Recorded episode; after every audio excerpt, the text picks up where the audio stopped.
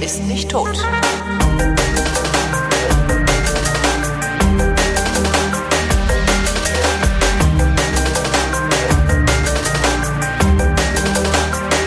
Willkommen zu einer völlig neuen Ausgabe der völlig neuartigen, brutal betonistischen, retrofuturistischen, ironisch modernen, urbanen, lehrreichen Unterhaltungsmatinee mit Tradition, die fast alle Fragen, die an fragen.de geschickt werden, vrindheitsgemäß jedoch garantiert nicht zeitnah beantwortet.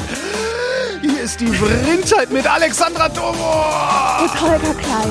Ich, fast hätte ich es geschafft, aber irgendwie bin ich immer noch zu asthmatisch, um diese Sendung auch nur ansatzweise angemessen einzuleiten. Es Was tut mir sehr leid. Das habe ich doch prima gemacht, meinst du?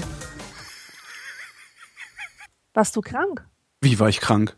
Weil du gerade mit asthmatisch. Nee, ich habe halt Asthma. Ach so, ach, Asthma. Ach Gott. Guck, ich bin so verpeilt. Ich, diese Hitze hat mein Gehirn Welche Hitze? zerstört. Es ist doch gar nicht heiß. Hattet ihr in Berlin keine Hitze? Ach so, du meinst die Hitze der letzten Tage. Hitze. Also so eine richtige Hitze. So eine Hitze, die das Gras wegbrennt. Ja, doch, das war äh, ein bisschen krass. Wegätzt. Ja, und ich kann nicht mehr. Ich bin total durch, echt. Also seit gestern regnet's Ja. und ähm, der Körper gewöhnt sich nur langsam daran. Äh, ich bin finde das ja eher unangenehm. verpeilt. Also ich, ich habe das, das ist halt, ich habe ja, ähm, glaube ich, habe ich auch schon mal gesagt, ich habe ich hab so mein, mein Leben lang gefühlt ähm, mich für äh, eine fette, schwitzende Platzverschwendung gehalten und ähm, habe deshalb immer extrem unter solchen Hitze, Hitzephänomenen gelitten und bin nicht rausgegangen und und so ne? Und irgendwie seit ich seit ich so weiß ich nicht seit ich was abgespeckt habe ähm, und Leute darauf reagieren ähm, ich mich attraktiver finde das ist ja so ein so ein so ein, so ein man, man schaukelt sich ja da so hoch ne? Also sowohl Ja. im Guten wie im Schlechten ähm, jedenfalls seit letztem Jahr äh, leide ich nicht mehr unter der Hitze. Also ich nehme die wahr, ich schwitze wie ein Schwein, äh, aber ist halt nicht mehr so, dass ich denke, oh Gott, du kannst ja nicht rausgehen deswegen oder sonst irgendwie was. Das heißt, ich im Grunde genieße ich das sogar. Also ich habe, ich habe diese Tage, das wird zwar richtig hart, weil ich ich arbeite gerade auf dem Radio 1 Parkfest so eine Veranstaltung hier in so einem Park in, in Kreuzberg, wo, wo wir eine Bühne aufgebaut haben und äh, so Bands und Künstler und, und so auftreten und wir senden auch von da. Und ich flitze da halt rum und mache Fotos, äh, dann hinterher für die Webseite und Facebook und sowas. Ähm, und ich stand halt wirklich zweieinhalb Stunden mit so einem zwei Kilogramm schweren Objektiv im Anschlag äh, in einem Zelt, auf das die Sonne geschienen hat. Und draußen waren es schon 35 Grad im Schatten oder irgendwie sowas. Und habe halt wirklich mein, mein, mein äh, ähm, ähm, oranges Polohemd sah danach aus, als hätte ich es gebartigt. Ne? Überall diese Salzränder drauf. ja. Aber irgendwie fand ich es auch geil. Also es ist jetzt nicht so, dass ich dachte so, boah, schlimm, schrecklich, du musst aus der Öffentlichkeit raus und so. Das heißt, äh, komm mir bloß nicht mit der Hitze. Ich fand das super, zum ersten Mal in meinem Leben. Ja, cool, ne? Ja, ist schon ganz cool. Für mich also, jetzt, also für mich, also für die anderen. also ich war dieses Jahr auch viel mehr draußen als sonst. Und bin Super, auch total braun. Ah, Ich bin braun und, und ähm, gestört und ich habe viele, viele Runden geschwommen bin ich und ja. äh, habe auf der Freibadwiese gelegen, neben all diesen anderen halbnackten, hässlich tätowierten Körpern.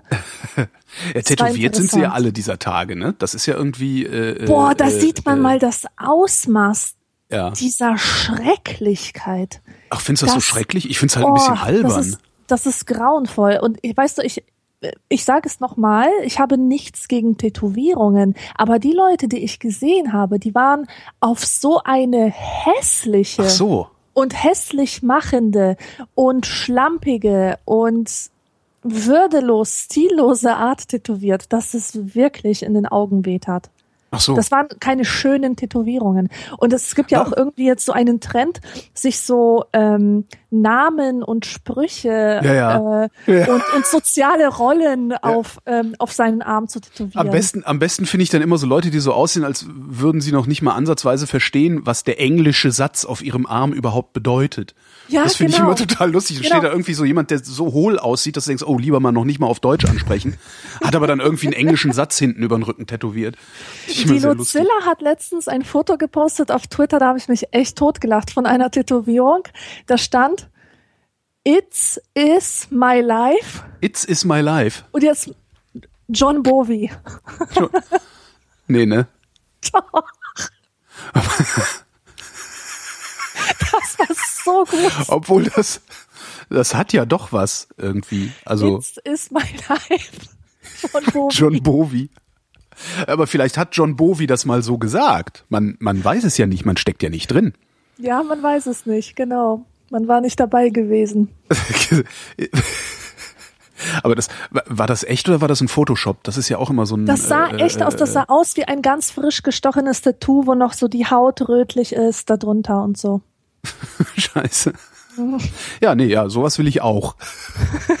Aber was ist denn ein schönes Tattoo in deiner äh, für dich? Also was was was für also wo sagst du, was, wann ist es hässlich, wann ist es schön? Also klar, wenn da jemand halt ein vollkommen äh, queren Spruch stehen hat. Also es gibt diese, äh, total oft im Freibad habe ich gesehen, das scheint irgendwie ein neuer Trend zu sein, sich so ganze Bäume über den Rücken tätowieren zu lassen, die einfach nur wie riesengroße Krampfadern aussehen. Ja. Von weitem. Weißt du, erst wenn man näher kommt, atmet man auf, so, puh, okay, es ist nur eine Tätowierung. Dann gibt es so, ähm, ähm, also ich finde sowieso, es gibt Leute, denen Tattoos echt gut stehen und solche, wo es einfach nur daneben aussieht. Und irgendwie ähm, diese ganzen dunkelhäutige Rennmenschen, vielleicht auch aus dem asiatischen Raum oder so, ja. bei denen sind, sehen Tattoos irgendwie immer gut aus.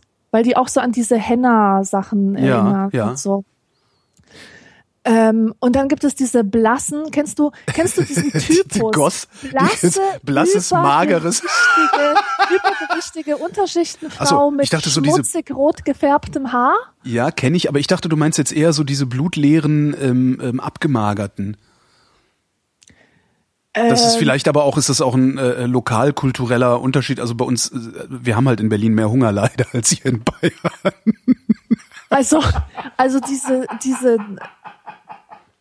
Entschuldigung. Ich habe gerade ein ganz fieses Bild im Kopf und versuche es wegzulachen. also diese, diese dünnen, gossartigen, die richtig blassen, da gehen die Tattoos meistens noch. Das, das entspricht dann dieser Suicide Girls Ästhetik. Ach so, ja, das ist eine Ästhetik, die mir überhaupt nicht, die, die, die spricht mich nicht nur mir nicht an, die stößt mich ab. Jetzt, ja, mir gefällt das auch nicht, aber es ist irgendwie stimmig. Ja. Es ist, passt einfach. Es ist so ein feststehendes Ding, so ein kohärentes Ding einfach. Ja. Ach, ich weiß es nicht. Einfach Zeichnungen, die, die wie hingekritzelt aussehen. Das, das sieht einfach alles aus wie Knastettos oder an so bescheuerten Stellen, an wirklich total bescheuerten Stellen, wo man sich echt fragt, soll ich dem jetzt hingehen und sagen, dass der da was am Bein hat? weißt du? Okay, aber das ist ja vielleicht dann tatsächlich. Also äh, hätte ich ein Tattoo oder würde ich mir ein Tattoo stechen lassen, wäre das halt auch an einer Stelle, die man unter, äh, unter Normalbedingungen nicht sieht. Nämlich oben an der Schulter ziemlich klein. Und irgendwann, wenn ich dann am Strand sitzen würde, würde man es halt trotzdem sehen. Vielleicht sind das ja auch solche, das, was du als bescheuerte Stelle identifizierst. Obwohl, wenn ich mir was auf die Wade mache, dann äh, weiß ich ja, dass man es bei kurzer Hose sieht. Ne? Ja. Ja, stimmt. Na, was, was, wel- welche ich so, also ich habe echt ein Problem mit äh, ähm, diesen Tribal-Tattoos. Ja, das ist so, also wenn, wenn einer, wenn einer jetzt irgendwie, also eine, eine Schulfreundin von mir, die hat dann irgendwann einen Föhn gekriegt und hat sich so eine riesige Flügel auf den Rücken tätowieren lassen. Das sah total geil aus. Also das fand ich vollkommen irre. Also das ist echt Kunst. Das war, fand Mhm. ich wirklich irre. Ähm, so Leute sieht man auch häufiger mal. Oder äh, wirklich Menschen, die so, ja, Motive, die äh, irgendwie was aussagen oder vielleicht einen Bezug zu ihrer Person haben oder haben könnten. Ähm, sowas finde ich, das irritiert mich oft, weil das so Totenkopf. Denke ich mir auch immer so, äh, warum will man sowas auf der Haut haben? Aber das kann ich, kann ich so hinnehmen. Dann sage ich halt, ja, okay, du willst das halt. Aber ich finde so Tribal Tattoos ist so ein bisschen so, ja, ich will auch irgendwie dabei sein, aber ich will mich nicht so festlegen. Das, das kommt mir irgendwie, ich weiß nicht, Tribal Tattoos kommen mir immer so ein bisschen bemüht vor. Ich Ja, weiß und gar die nicht sind- warum, aber das ist Die so. sind wie so ein allgemein dekoratives Element, Ja, ähm, genau. die, die einfach nur diese eine Funktion haben, dekorativ zu sein. Das macht es dann so leer und langweilig. Das und, macht's leer, genau. Und ich dachte immer, Tätowierung wäre was anderes als einfach nur Dekoration, sondern als, Ja. als, als wäre das eine Aussage, die man da trifft. Was ich ja immer ein bisschen problematisch finde, ist, also ich sehe häufig Leute, die total krass tätowiert sind und ich würde die gerne angucken. Und dann, weißt du? Und ich denke aber immer so, ey, du kannst ja jetzt nicht fremde Leute minutenlang anstarren, nur weil auf deren Kopf irgendein Motiv ist, das du interessant findest. Wie, wie machst wie, kann man, darf man das? Wollen die das? Ähm, weiß ich nicht. Ich hab, ich war immer der Überzeugung, dass Menschen, die sich extrem krass in Schale werfen, beziehungsweise ihren Körper manipulieren oder gestalten, dass es denen wirklich auch darum geht, angeschaut zu werden und dass Mhm. man denen auch nichts Böses tut, indem man sie anschaut, sondern ganz im Gegenteil. Aber es nervt halt doch. Also vorher fragen nervt auch. Darf Heimlich ich sie anschauen? fotografieren. Fotografieren. Bestimmt werden die gerne tätowiert. Also ich glaube nicht, dass ein Ganzkörper-Tätowierter Nein sagen würde, wenn man ihn tätowieren, äh, äh, wenn man Wenn ihn man ihn tätowieren fotografieren wollte. Doch, der sagt dann nein, weil es ist kein Platz mehr. Darf ich sie tätowieren? Na, ach nee, nicht schon wieder. Erst gestern wollte mich einer tätowieren. Hast du ein Tattoo? Nein, ich doch Nein.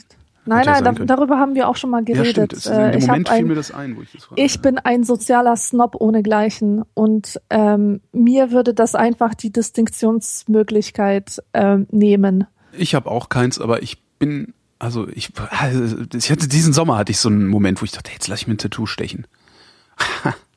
habe ich aber nicht. Das ist, Wäre ey, das, wär das, das wär, wär eine Tätowierbude, also wirklich, das waren so ein paar Wochen, wo ich dachte, eigentlich eine geile Idee, eigentlich könnte ich das machen. Und wäre wär ich da an der Tätowierbude vorbeigelaufen, hätte genug Zeit gehabt, wäre ich da auch reingegangen, hätte gesagt, hier, mach das mal dahin. Ja, das ist natürlich interessant, in was für Situationen Menschen ähm, sich denken, jetzt lasse ich mich tätowieren, weil bei vielen Leuten ist das ja wirklich, dass, dass im Leben irgendwas, irgendein so ein biografischer Wendepunkt stattgefunden Den hat. hatte ich dieses Jahr. Siehste, hattest du sofort einen Grund. Ja, Oder man hat etwas hinter sich gelassen. Also es ist ja ein Ne? biografischer alt, Wendepunkt. Also, altes Leben, genau. aber das ist oder durchaus so, dass ich Neues dieses, begonnen. dieses Jahr und diesen Sommer insbesondere als biografischen Wendepunkt empfinde, ja. Ähm, auch wenn sich jetzt so strukturell an meinem Leben wenig geändert hat, außer dass ich noch mehr arbeite, als ich äh, die letzten Jahre gearbeitet habe.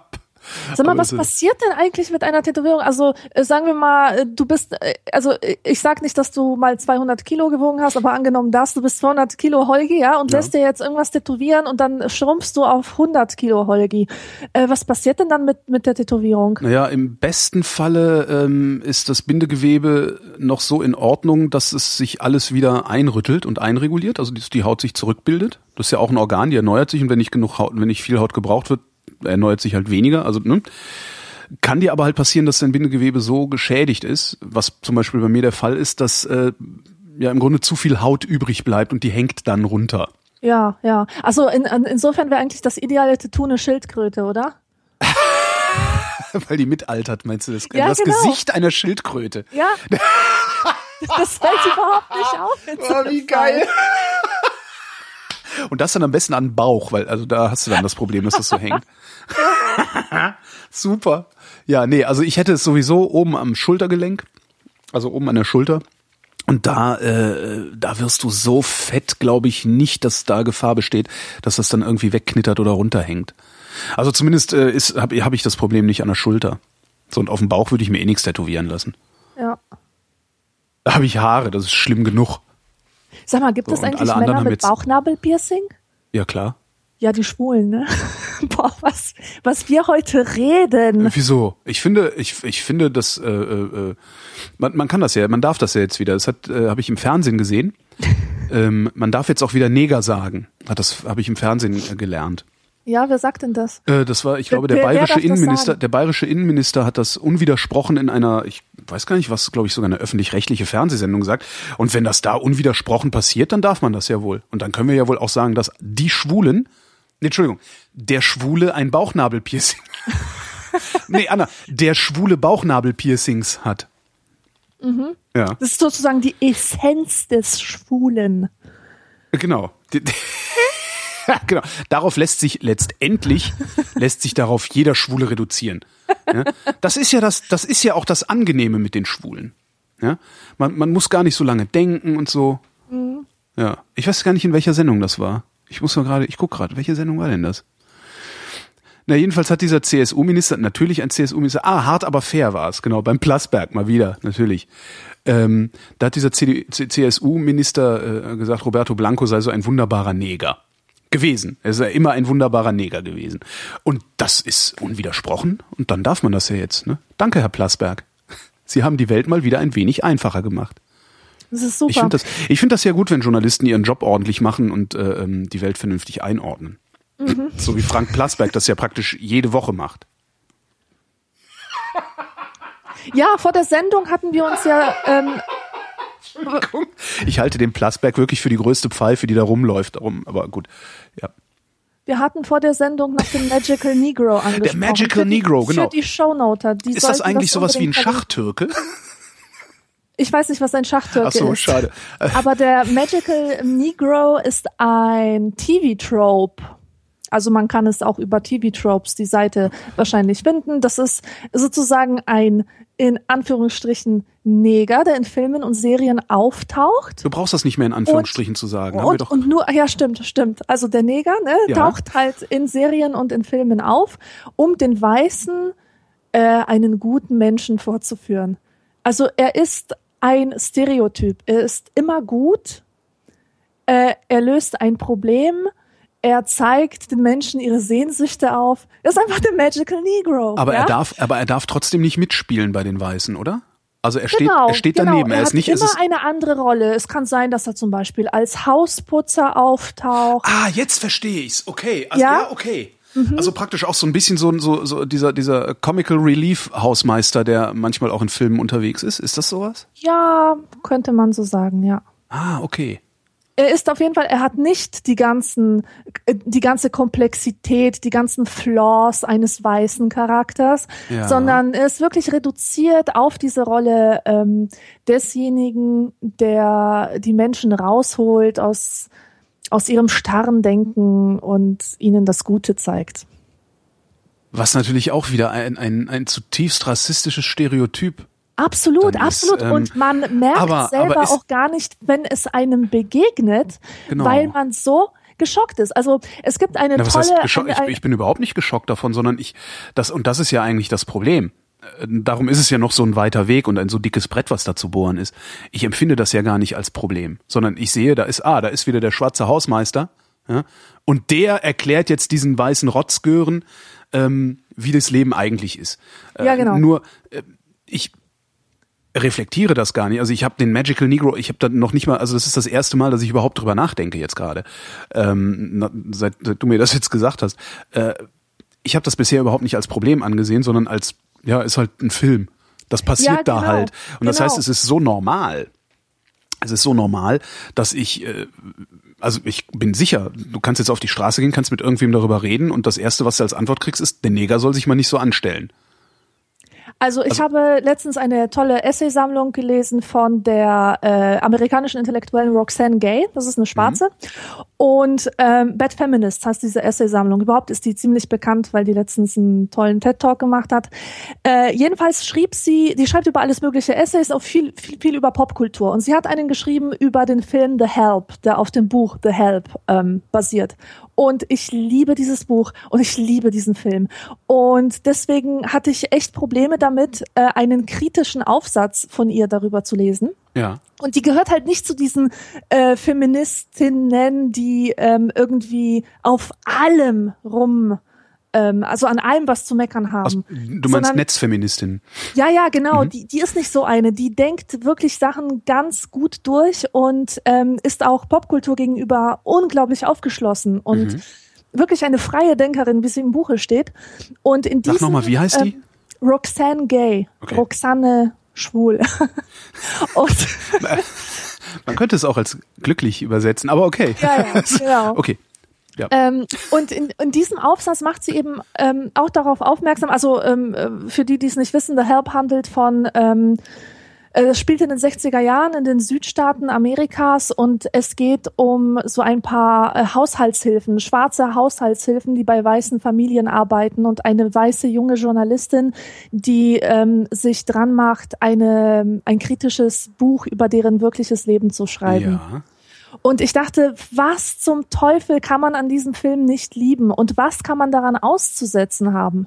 Denn es war ähm, für mich war es der perfekte Film, ja. Ich, ich habe nichts, nichts Schlechtes daran gesehen. Keine, keine negativen Stereotype, ähm, kein irgendwie die Weißen sind was Besseres als die Schwarzen. Und Roxanne Gay hat mich davon überzeugt, dass dieser Film voller Rassismus ist und dass Oh. man sich den wirklich nur angucken kann, wenn man sein Gehirn abschaltet. Und ähm, die hat mir viele Sachen aufgezeigt, die ich einfach gar nicht kapieren kann. Ja. Einfach aus dem Grunde, dass ich nicht selber schwarz bin. Aber sehr schlüssig alles. Denkst du, dass der- Und die du- hat auch den Magical Negro genannt. Denkst du, dass der Magical Negro Schwarzen unmittelbar auffällt, wenn die einen Film gucken? Ja. Oder ist das so wie bei den, wie bei den, wie bei den Nichtrauchern, also die ihr Leben lang Nichtraucher waren, ähm, die sich ja auch einbilden, Raucher wären normal. Also das kann ja durchaus sein, dass es einfach, ne, also wenn du, wenn du dein Leben lang nicht geraucht hast, findest du es ja trotzdem normal, dass in der Kneipe geraucht wird. Warum eigentlich? Ja. Das ist halt nicht normal, sondern es ist eine Minderheit, die äh, sich der Kneipen bemächtigt hat. Ja, ich- ich so, glaube, ich könnte mir, äh, so und ich könnte mir halt vorstellen, dass du selbst als Schwarzer das so normal findest, dass der Magical Negro auftritt, dass, dass, dass selbst dir das nicht auffällt. Ich weiß es nicht, ich bin halt nicht schwarz. Vielleicht haben wir ja Schwarze, Schwarze in der Hörerschaft. Ähm, bitte hinterlasst mal Kommentare, das fände ich echt mal interessant. Ja, das finde ich auch sehr Ob das was ist? Stolpern Schwarze über Schwarze, äh, äh, stolpern Schwarze über mehr so omnipräsente, ubiquitäre, rassistische Stereotype oder ist das halt so? So wie Roberto Blanco, der dann Ja. hinterher im Interview ähm, äh, sagte, naja, so schlimm finde ich Neger nicht, solange das Wort wunderbar dabei äh, benutzt wird. Oh Mann, ja, ja, gut, genau. Roberto Blanco ist halt aber auch Ähm, der, ne, der weiß halt, wie er sich verkauft als Neger. Ja, ja, ja. Äh, was ich noch sagen wollte, war, ähm, ich glaube, man merkt als Schwarzer oder als Angehöriger jeglicher Randgruppen oder irgendwelcher Gruppen, wenn jemand ein ähm, kulturelles Produkt erzeugt hat, ähm, der aber nichts mit mit dieser Gruppe zu tun hat. Also ähm, Das habe ich nicht Buch, verstanden. das Mach mal Buch konkret. The Help wurde von einer Weißen geschrieben. Ja. Der Produzent des Filmes ist ein Weißer. Die haben den kompletten Film aufgebaut ähm, um weiße Vorstellungen von Schwarzen herum. Wenn dieses Buch eine Schwarze geschrieben hätte, wenn an diesem Film genug Schwarze beteiligt wären, ähm, dann wäre er wahrscheinlich ähm, anders geworden. Ähm, man merkt sowas auch an äh, Sprache. Ähm, ich habe letztens ein paar Staffeln von The Wire geschaut. Ähm, ich habe das irgendwann geschaut und dann abgebrochen und dann jetzt weitergeschaut.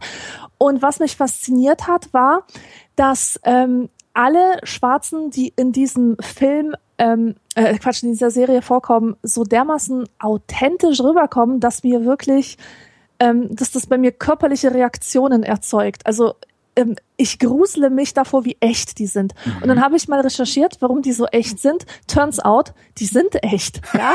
Also viele von de- weißt du, viele von denen sind noch nicht mal Schauspieler. Viele von denen spielen keine Drogendealer, sondern waren mal Drogendealer. Ähm, die, die sitzen nicht einfach so im Knast ähm, und können das so gut spielen, sondern weil sie selber mal so viele Jahre im Knast gesessen haben. Also der halbe Cast von The Wire ist von der Straße. Ähm, Polizisten werden von echten Polizisten gespielt und so weiter.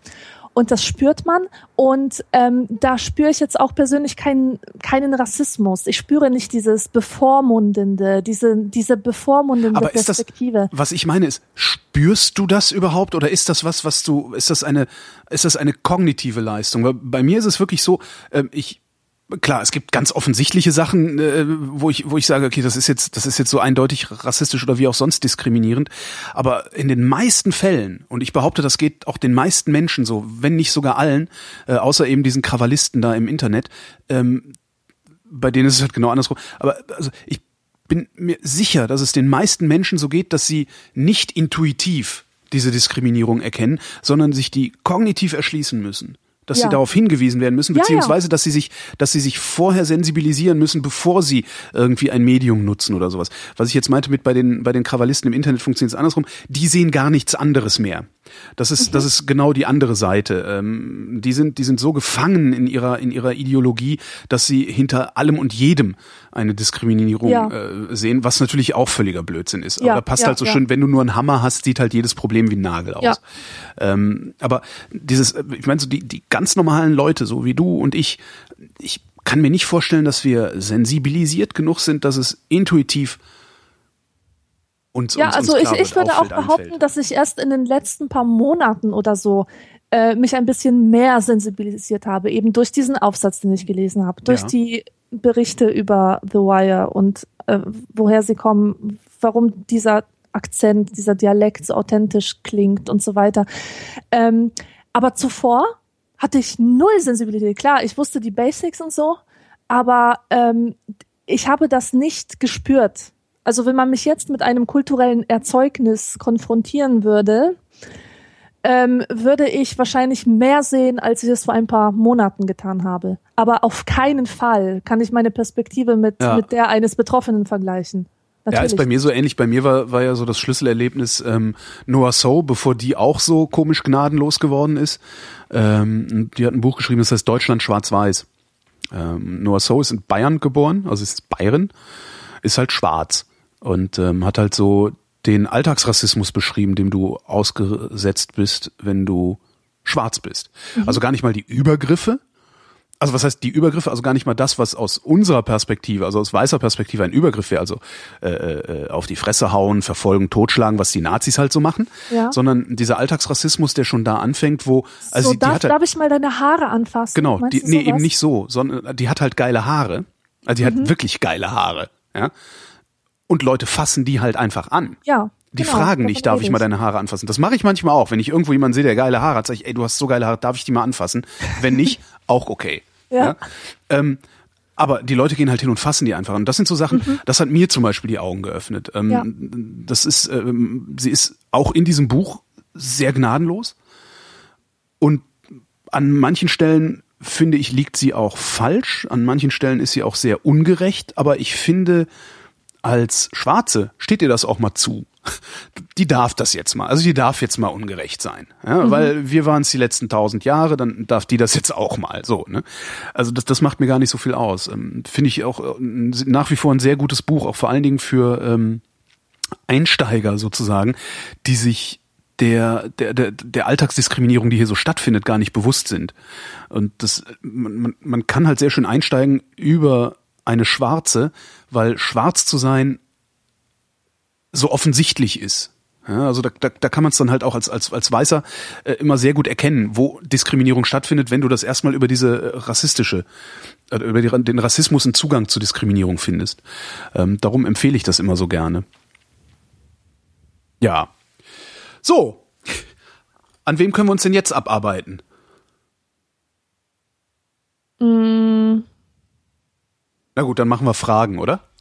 ja, Fragen. Ach so, ich dachte, du meinst die Fragen und du suchst gerade Ach so, nee, nee, einer ich dachte, wir hätten noch irgendeine Minderheit, die wir Featuren. Feature, Minderheiten featuren und niedermachen.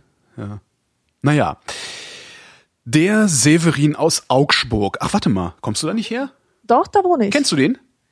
Nee, ich kenne keinen Severin. Ja, das sagst du jetzt.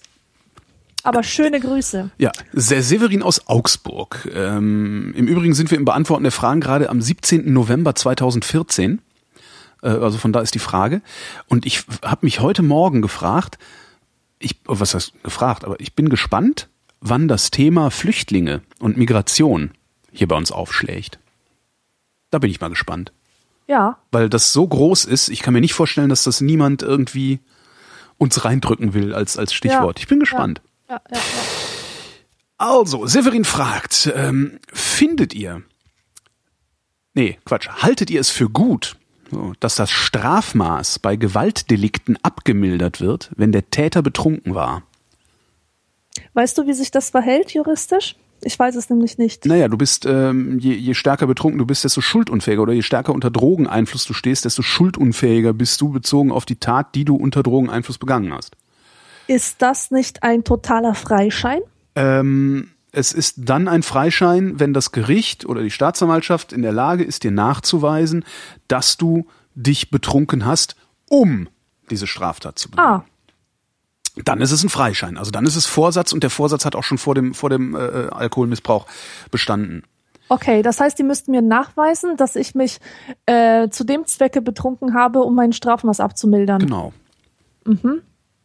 Jetzt ist die Frage, ob die Leute das machen oder ob sie das nicht machen. Also ich würde zum Beispiel bei irgendwie so einem Rudel, so einem Rudel besorgter Bürger aus Sachsen, die besoffen irgendwo auflaufen und äh, Flüchtlinge verdreschen, würde ich stets davon ausgehen, dass sie sich betrunken haben, um Flüchtlinge zu verdreschen. Ja, nicht, nicht unbedingt um das Strafmaß zu mildern. Ich glaube nicht, dass sie so weit denken Nee, können überhaupt um sich aufzuputschen. sondern um sich aufzuputschen, genau. Und da weiß ich dann auch gar nicht, das müsste man gucken, da weiß ich dann auch gar nicht, ob ein Gericht dann nicht sogar sagen würde, ähm, wir mildern das Strafmaß nicht ab, sondern wir erhöhen es, weil da ein Vorsatz zu erkennen ist. ja.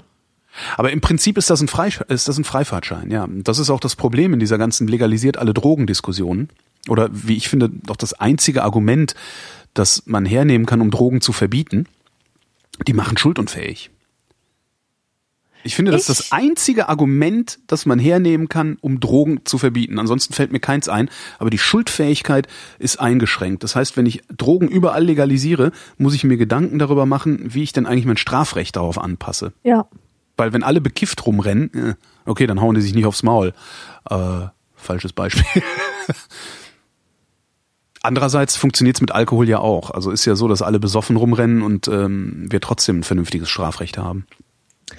Ich finde ja, dass Alkohol in unserer Gesellschaft total verharmlost wird. Aber hallo. Ja. Viel zu sehr verharmlost. Ja, ja. Wider jede Vernunft. Und ähm, äh, ich finde es auch sehr, sehr bedenklich, wie, wie sehr man stigmatisiert wird oder wie sehr man sank sanktioniert wird, wenn man sagt, ich trinke aber keinen Alkohol. Ja. Äh, du Spaßverderber, was mit dir los auf dem Gesundheitstrip etc. Ähm, man ist sofort irgendwie komisch. Man wenn man sich falsch. an, an, an gesellschaftlichen Besäufnissen nicht beteiligt. Und auch Mhm. diese ständige Verharmloserei. Immer so ein Bierchen am Abend, kommst noch mit, noch ein Bierchen, Bierchen hier, Bierchen da, weißt du, so Ja. als, als wäre es wirklich nichts anderes als so ein äh, Schaumzuckerbonbon oder Ja. so. Ja, ja, das ist ja ist ein Problem. Aber das werden wir, glaube ich, nie in den Griff kriegen. Meinst du, Ich das. Raucherproblem haben wir doch? Nein. Also in Berlin nicht. Das, Nein, das, das, haben wir auch nicht in den Griff gekriegt. In Berlin ist es nicht so, aber in Augsburg, ich schwör's dir, Äh, nee. Raucher sind hier sowas von stigmatisiert. Hier siehst du nur noch in, in Anführungsstrichen Zigeuner Ja. äh, mit einer Zigarette. Ähm, es sind aber nicht, es ist, der Angriffsvektor war ein anderer. Das Problem mit den Rauchern in den Griff zu kriegen oder das Problem der Raucher in den Griff zu kriegen, das ist ja, Raucher wollen ja auch nicht sehen, dass sie ein Problem haben. Um das Problem der Raucher in den Griff zu kriegen, mussten wir erst darauf warten, dass wir nachweisen konnten, dass die Rauchfreien darunter zu leiden haben. Ja, aber Das hallo, heißt, wir haben das Problem nicht gelöst. ganzen- Wir haben das Problem nicht gelöst. Es ist nicht gelöst. Es ist nicht so, dass wir eine Gesellschaft geworden sind, die sagt, Rauchen ist ein Problem an sich, also verbannen wir es. Sondern wir sind eine Gesellschaft, die sagt, wir schützen die Rauchfreien vor den Rauchern. Ja, und wenn du morgen hingehst und sagst, hier, jetzt darf wieder in Kneipen geraucht werden, findet ihr das gut, wird ein Jubel ausbrechen, alle werden wieder in Kneipen rauchen und niemand wird was sagen. Und das heißt aber, dass das, ich, für mich heißt das, dass das Problem nicht gelöst ist. Äh, solange die Raucher nicht begreifen, dass sie ein Problem haben, dass sie sich umbringen, ja, und dass das nicht lustig und originell mit einem Augenzwinkern abzutun ist. Ja, jeder vierte stirbt am Rauchen. Ja, jeder vierte Raucher stirbt an den Folgen des Rauchens. Und das Einzige, was Raucher dazu zu sagen haben, ist, ja, wir müssen ja alle irgendwann mal sterben. Solange diese pseudo-originelle Antwort noch kommt, haben die Raucher ein Problem. Und wir haben das Problem mit dem Rauchen nicht gelöst. Und genauso ist es mit dem Alkohol. Ich glaube nicht, dass wir das schaffen. Weil eigentlich musst du es verbieten. Eigentlich musst du sagen, Alkohol gibt's in der Apotheke. Es wird genau nachgehalten, es wird registriert, wer wann wie viel kauft, wer wann wie viel trinkt. Und wenn da, äh, weiß ich nicht, zwei Wochen lang jeden Abend ein Bier war, dann kommt als erstes mal ein psychosozialer Dienst vorbei. Das ist eigentlich, was du machen müsstest. Und das kannst du, abgesehen davon, dass es logistisch, glaube ich, nicht in den Griff zu kriegen ist, wäre das im Leben nicht durchsetzbar. Warum nicht? Das ist eben mein Argument. Ähm, man sagt bei den Rauchern, ja, die schaden nicht nur sich selbst, sondern die schaden äh, der Umwelt, die schaden äh, ihren Kindern, die schaden, die, die belästigen Menschen, die um sie herum sind, ja, und die, die nicht Raucher sind. Durch Passivrauchen und so weiter schaden, schaden sie der Gesundheit von anderen. Was ist denn bitte schön mit den Alkoholikerstatistiken? Mein Vater aus Polen, ja.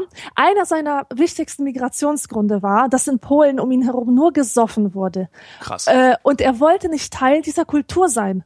Cool. Ähm, der fand das unmöglich Ja. und er hat gesehen, was es anrichtet. Er hat die Gewalt gesehen, die durch Alkohol verursacht wird, ähm, die unglaubliche Behandlung von von Frauen durch durch Säufer Ehemänner. Und weißt du das alles aber kann man durch Statistiken belegen und ich weiß nicht warum warum das- das so verharmlost wird ähm, Weil jeder säuft. Weil sie alle trinken. Erklär das doch mal den Leuten. Sag den Leuten doch mal so, wir verbieten das jetzt mal, das mit dem Alkohol, weil da nämlich Frauen verdroschen werden. Da, die Leute werden auf die Barrikaden gehen, weil natürlich jeder sich selbst der Nächste ist und jeder von sich glaubt, er hätte kein Problem. Ist genau wie mit dem Rassismus, genau wie mit Diskriminierung, genau wie mit Feminismus, mit allem. Sprich Leute darauf an, sagt, da gibt es ein Problem, lass uns doch mal dran arbeiten, wird jeder sagen, ich habe dieses Problem nicht. Ich bin kein Rassist, ich bin kein Alkoholiker. Warum willst du mir jetzt verbieten, dass ich ja. Negerwitze erzähle oder ab und zu mal ein Bier trinke? Das, ich, ich kann mir beim besten Willen nicht vorstellen, dass dieses Brett bohrbar ist. Ich hätte es gerne, aber ich kann es mir nicht vorstellen. Es ist ähm, ein Freund von mir hat übrigens mal gesagt, Alkohol hat noch nie einen Menschen zum Besseren verändert und trinkt, seitdem er diese Erkenntnis hatte, keinen Tropfen mehr. Finde ich auch gut. Mhm. Weißt du, ich, ich find's, ich find's, ich, ich mag nicht, wie immer gesagt wird, äh, vergiss das mit dem Alkoholverbot, das wird nichts. Und vor allem, was, was ich auch ein Argument, äh, als Argument immer wieder höre, ist so, ja, die Prohibition äh, in Amerika, weißt du, ja, in den scheißegal, 30ern, das war vor 100, da das war vor 100 genau, Jahren. Das ist ja überhaupt nicht vergleichbar. Das ist ja Eben, äh, eben. Pillepalle. Ja, ja. Das war ein anderes Amerika, das war eine andere äh, Welt, das war ein anderes Wirtschaft, eine andere moralische äh, Vorstellung. Also Genau. wer damit kommt, der hat sich, der disqualifiziert sich. Kannst du direkt einen Nazi-Vergleich bringen. Ja, der Hitler hat auch nicht getrunken. Ja, aber das hört man, das hört man oft. Es funktioniert nicht deswegen, ja. Ja, aber ich glaube wirklich, also vielleicht hast du dann Berlin-Bias, weil in Berlin immer alles assi ist. Also Du meinst ich, immer nix funktioniert, ja. Ja, genau. Immer alles assi, Ähm, stimmt. Aber äh, das Gesundheitsbewusstsein der Leute wächst doch tatsächlich. Ähm, und die Akzeptanz für Alkohol, für Drogen, na gut, ich weiß es nicht. Es kostet, Ich- es kostet halt, man, man, es, kostet unfassbar viel Kraft. Du musst ja, du musst ja hingehen. Also das, das ist ja alleine schon, ähm, also ich, ich trinke unter der Woche keinen Alkohol mehr. Ähm, also so dieses, ne, abends zu Hause noch ein Bierchen aufmachen, das gibt's bei mir nicht mehr. Ähm, zumindest versuche ich es, sagen wir mal so. Also ich habe beschlossen, das so zu tun. Es gibt bei mir zu Hause auch kein Bier mehr im Kühlschrank. Ähm, wenn ich eins haben will, dann kaufe ich mir eins. Oder sage, heute Abend trinke ich zwei Bier und gehe mir zwei Flaschen Bier kaufen. So. Aber dieses, ich kaufe mir jetzt einen Kasten, stell den hier hin. Das mache ich nicht mehr. Weil ich genau das auch sehe. Also ich sehe einmal einfach, das ist ganz einfach, meine Energiebilanz leidet darunter. Ja? Wenn ich zwei Bier getrunken habe, hätte ich lieber zwei Steaks gegessen. Da habe ich mehr von. Ähm, und es ist halt ein kontinuierlicher, im Grunde ein Alkoholmissbrauch, kontinuierlich. Wenn ich Ja. jeden Abend zwei Bier trinke, habe ich ein Alkoholproblem. Ja. Da beißt die Maus halt gar keinen Faden ab. Ja. Und ich möchte das nicht haben, dieses Alkoholproblem. Ich trinke gerne ein Bier, ich besauf mich auch gerne. Ja, ich finde das lustig, total knülle in meiner Küche zu sitzen, finde ich total klasse, macht mir Spaß. Ähm, aber vielleicht sollte man, und da habe ich mich dann erinnert an einen Arzt, den ich mal interviewt habe, der forscht ähm, zu Diabetes und Adipositas, der gesagt hat, das größte Problem, was wir haben, ist, dass wir uns in einem kontinuierlichen Exzess befinden. Ja. Und ein Exzess ist überhaupt kein Problem, wenn es einer bleibt und der nicht Ja. kontinuierlich ist. Das heißt, ich bemühe mich gerade, unter der Woche keinen Alkohol zu trinken. Das ist nicht leicht. Ja? Ähm, und ich habe mich soweit, also ich habe das, ich, ich bin so weit, dass ich sage, okay, ich trinke keinen Alkohol, ich trinke abends zu Hause kein Bier, ich habe auch keins da.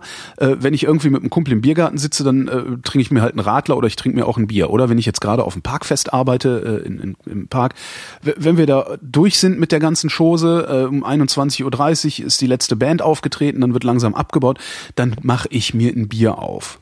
Ja? Das ist für mich halt immer noch so ein, das ist dann so, ja, Ausnahmezustand. Ne? Also gestern Abend habe ich da nicht gearbeitet, kein Bier getrunken. Heute werde ich da arbeiten, werde ich wahrscheinlich ein Bier trinken. Oder auch nicht, ich weiß es nicht. Aber wenn ich mir überlege, was das alleine mich für eine ungeheure Kraft kostet, nicht jeden Abend ein Bier zu trinken. Das ist so simpel eigentlich. Aber wenn ich mir vorstelle, was das alleine mich schon, der ich eine, einen Erkenntnisvorsprung habe, für eine Kraft kostet, Ja. was mag das dann erst für einen unüberwindbarer Aufwand für jemanden sein, der diesen Erkenntnisvorsprung nicht hat. Ja. Und ich glaube, den haben die meisten nicht. Ja, weißt du, problematisch ist ja auch, dass man als normaler Mensch ähm, in äh, so- sozial integriert ist. Das ja? kommt noch dazu. Und wenn Ja. du einen Freundeskreis hat, hast, in dem geraucht wird oder getrunken wird oder auch totale Scheiße gegessen wird, Ja. dann ist es wirklich verdammt schwer, Ja. Eine eigene Gewohnheit zu entwickeln, sich davon, die sich davon unterscheidet. Und Ich hätte im gleichzeitig haben wir Leben aber jetzt nicht geschafft, aufzurauchen, wenn ich, wenn ich mich nicht zurückgezogen hätte. Ja. Und gleichzeitig haben wir da jetzt aber auch gerade, glaube ich, den, den einzigen sinnvollen Ansatzpunkt, zumindest den einzigen, den ich mir spontan jetzt vorstellen kann, gefunden, um damit umzugehen. Aufklärung, Aufklärung, Aufklärung. Mhm. Ja, und zwar so richtig Aufklärung. Natürlich ein paar Verbote, Werbeverbote sowieso. Also Werbeverbote helfen immer. Das ist ja auch Werbeverbote helfen immer, wenn man irgendwas aus dem Markt nicht, äh, irgendwas nicht am Markt haben will, sprich ein Werbeverbot aus, dann verschwindet's langsam. Ja, das, die Franzosen haben das sehr gut vorgemacht. Die haben Tabakwerbung verboten und zwar ja. jegliche Außenwerbung für Tabakprodukte. Das heißt, selbst ein Laden, der Tabak verkauft, darf das draußen nicht dran schreiben. Mhm. Ja, und das hat zur Folge, dass irgendwie nagel mich nicht auf Zahlen fest. Ich glaube 50 Prozent weniger Jugendliche Erstkonsumenten. Ja. Ja, das heißt, es ist ein Erfolg. Das müsste man müsste man eigentlich hier machen. Äh, dazu fehlt natürlich unseren Politikern die Kraft, äh, wie, zu, wie zu so vielem anderen. Ähm, ja, das wäre es vielleicht. Aufklärung. Was ist mit Preissteigerung? Wenn man das Nutzt Zeug nix. so teuer macht. Die Norweger, die Norweger zahlen den doppelten Preis wie wir und mhm. die rauchen trotzdem wie die Schlote. Ja. Die, das ist eine Droge. Das ist, das ist, das ist eine Droge. Die Menschen werden jeden Preis bezahlen. Mhm. Das macht's ja so an, das macht's ja so angenehm. Das ist, das ist eine Gelddruckmaschine. Es kostet in der Herstellung einen Scheiß und du kannst es zu jedem beliebigen Preis verkaufen. Ja.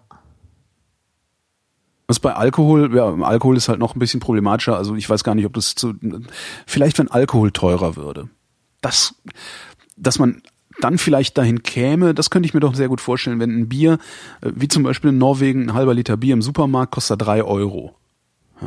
Ja, da überlegst du dir doch zweimal, genau, oder? Ob du es dir kaufst und zu genau, welchem Anlass. Zu welchem Anlass. Es könnte sein, dass der, dass der kontinuierliche Exzess dadurch gemildert oder, oder mhm. gestoppt wird. Genau. Und dass man sagt, okay, ich gebe jetzt Geld für Alkohol aus. Auch ich kaufe mir jetzt auch fünf Liter Bier, aber die knall ich mir in den Kopf und äh, ja, damit's dreht und nicht jeden Abend ein bisschen. Ja.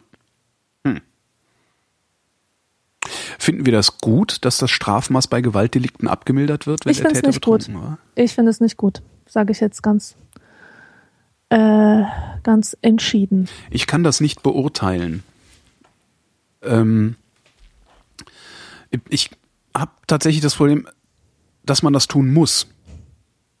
Mhm. Ja, weil eben ich den Konsum der Droge Alkohol, nicht nur ich, sondern die Menschen, den Konsum der Droge Alkohol nicht wirklich im Griff haben.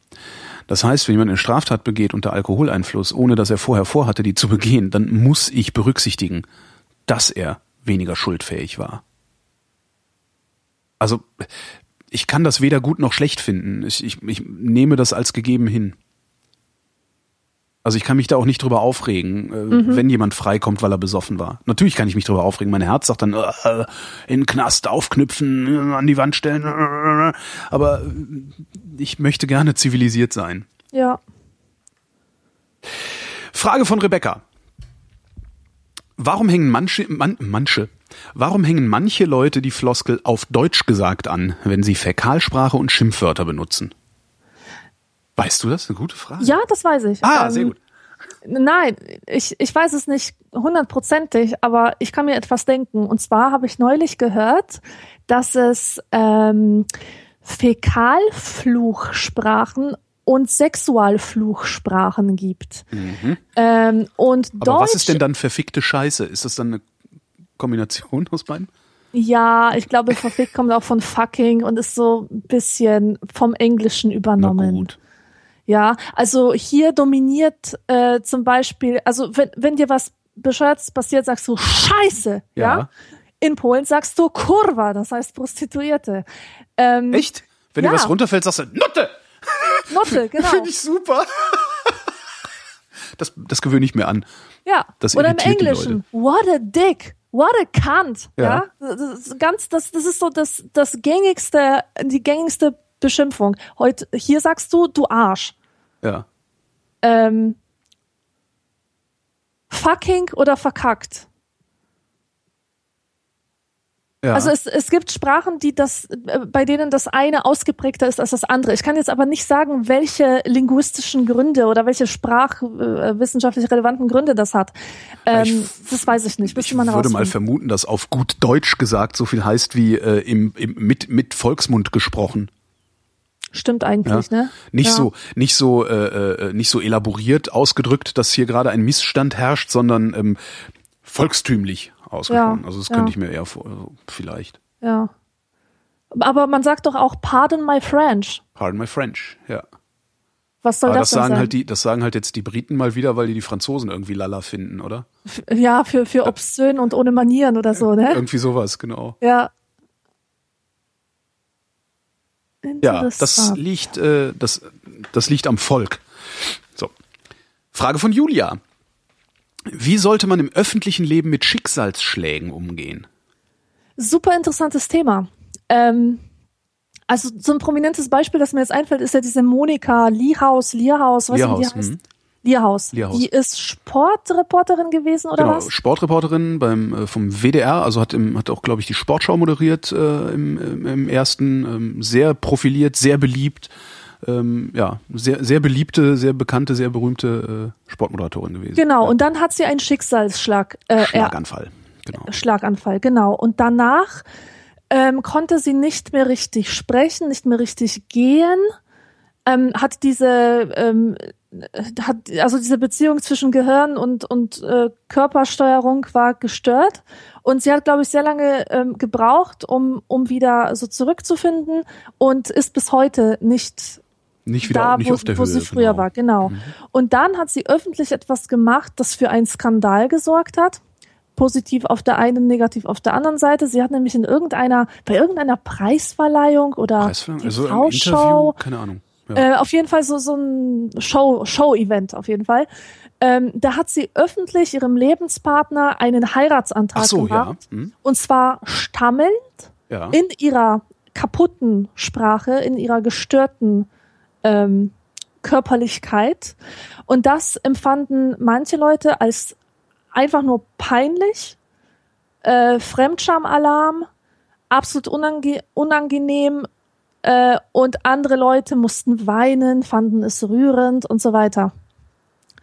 Ähm, das fand ich sehr interessant, wie, wie verschieden Leute damit umgehen und, und wo eigentlich so die Grenze verläuft zwischen ähm, das darf man öffentlich zugeben und das geht zu weit.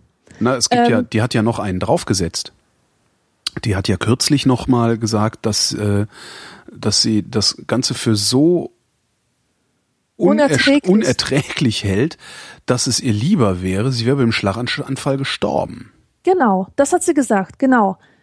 Ähm, und auch das hat wieder mediales Echo erzeugt. Ja. Zeitungen haben berichtet, wie kann sie nur?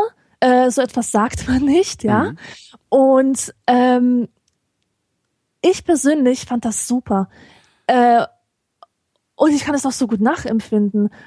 Ich denke auch total oft, dass ich lieber nicht geboren wäre. Ja. Und ich möchte ein Recht haben, so einen Gedanken zu äußern. Ja. Ich möchte sagen dürfen, dass ich diese Gedanken habe, Mhm. denn diese Gedanken zu tabuisieren, das bringt überhaupt keinen Gewinn.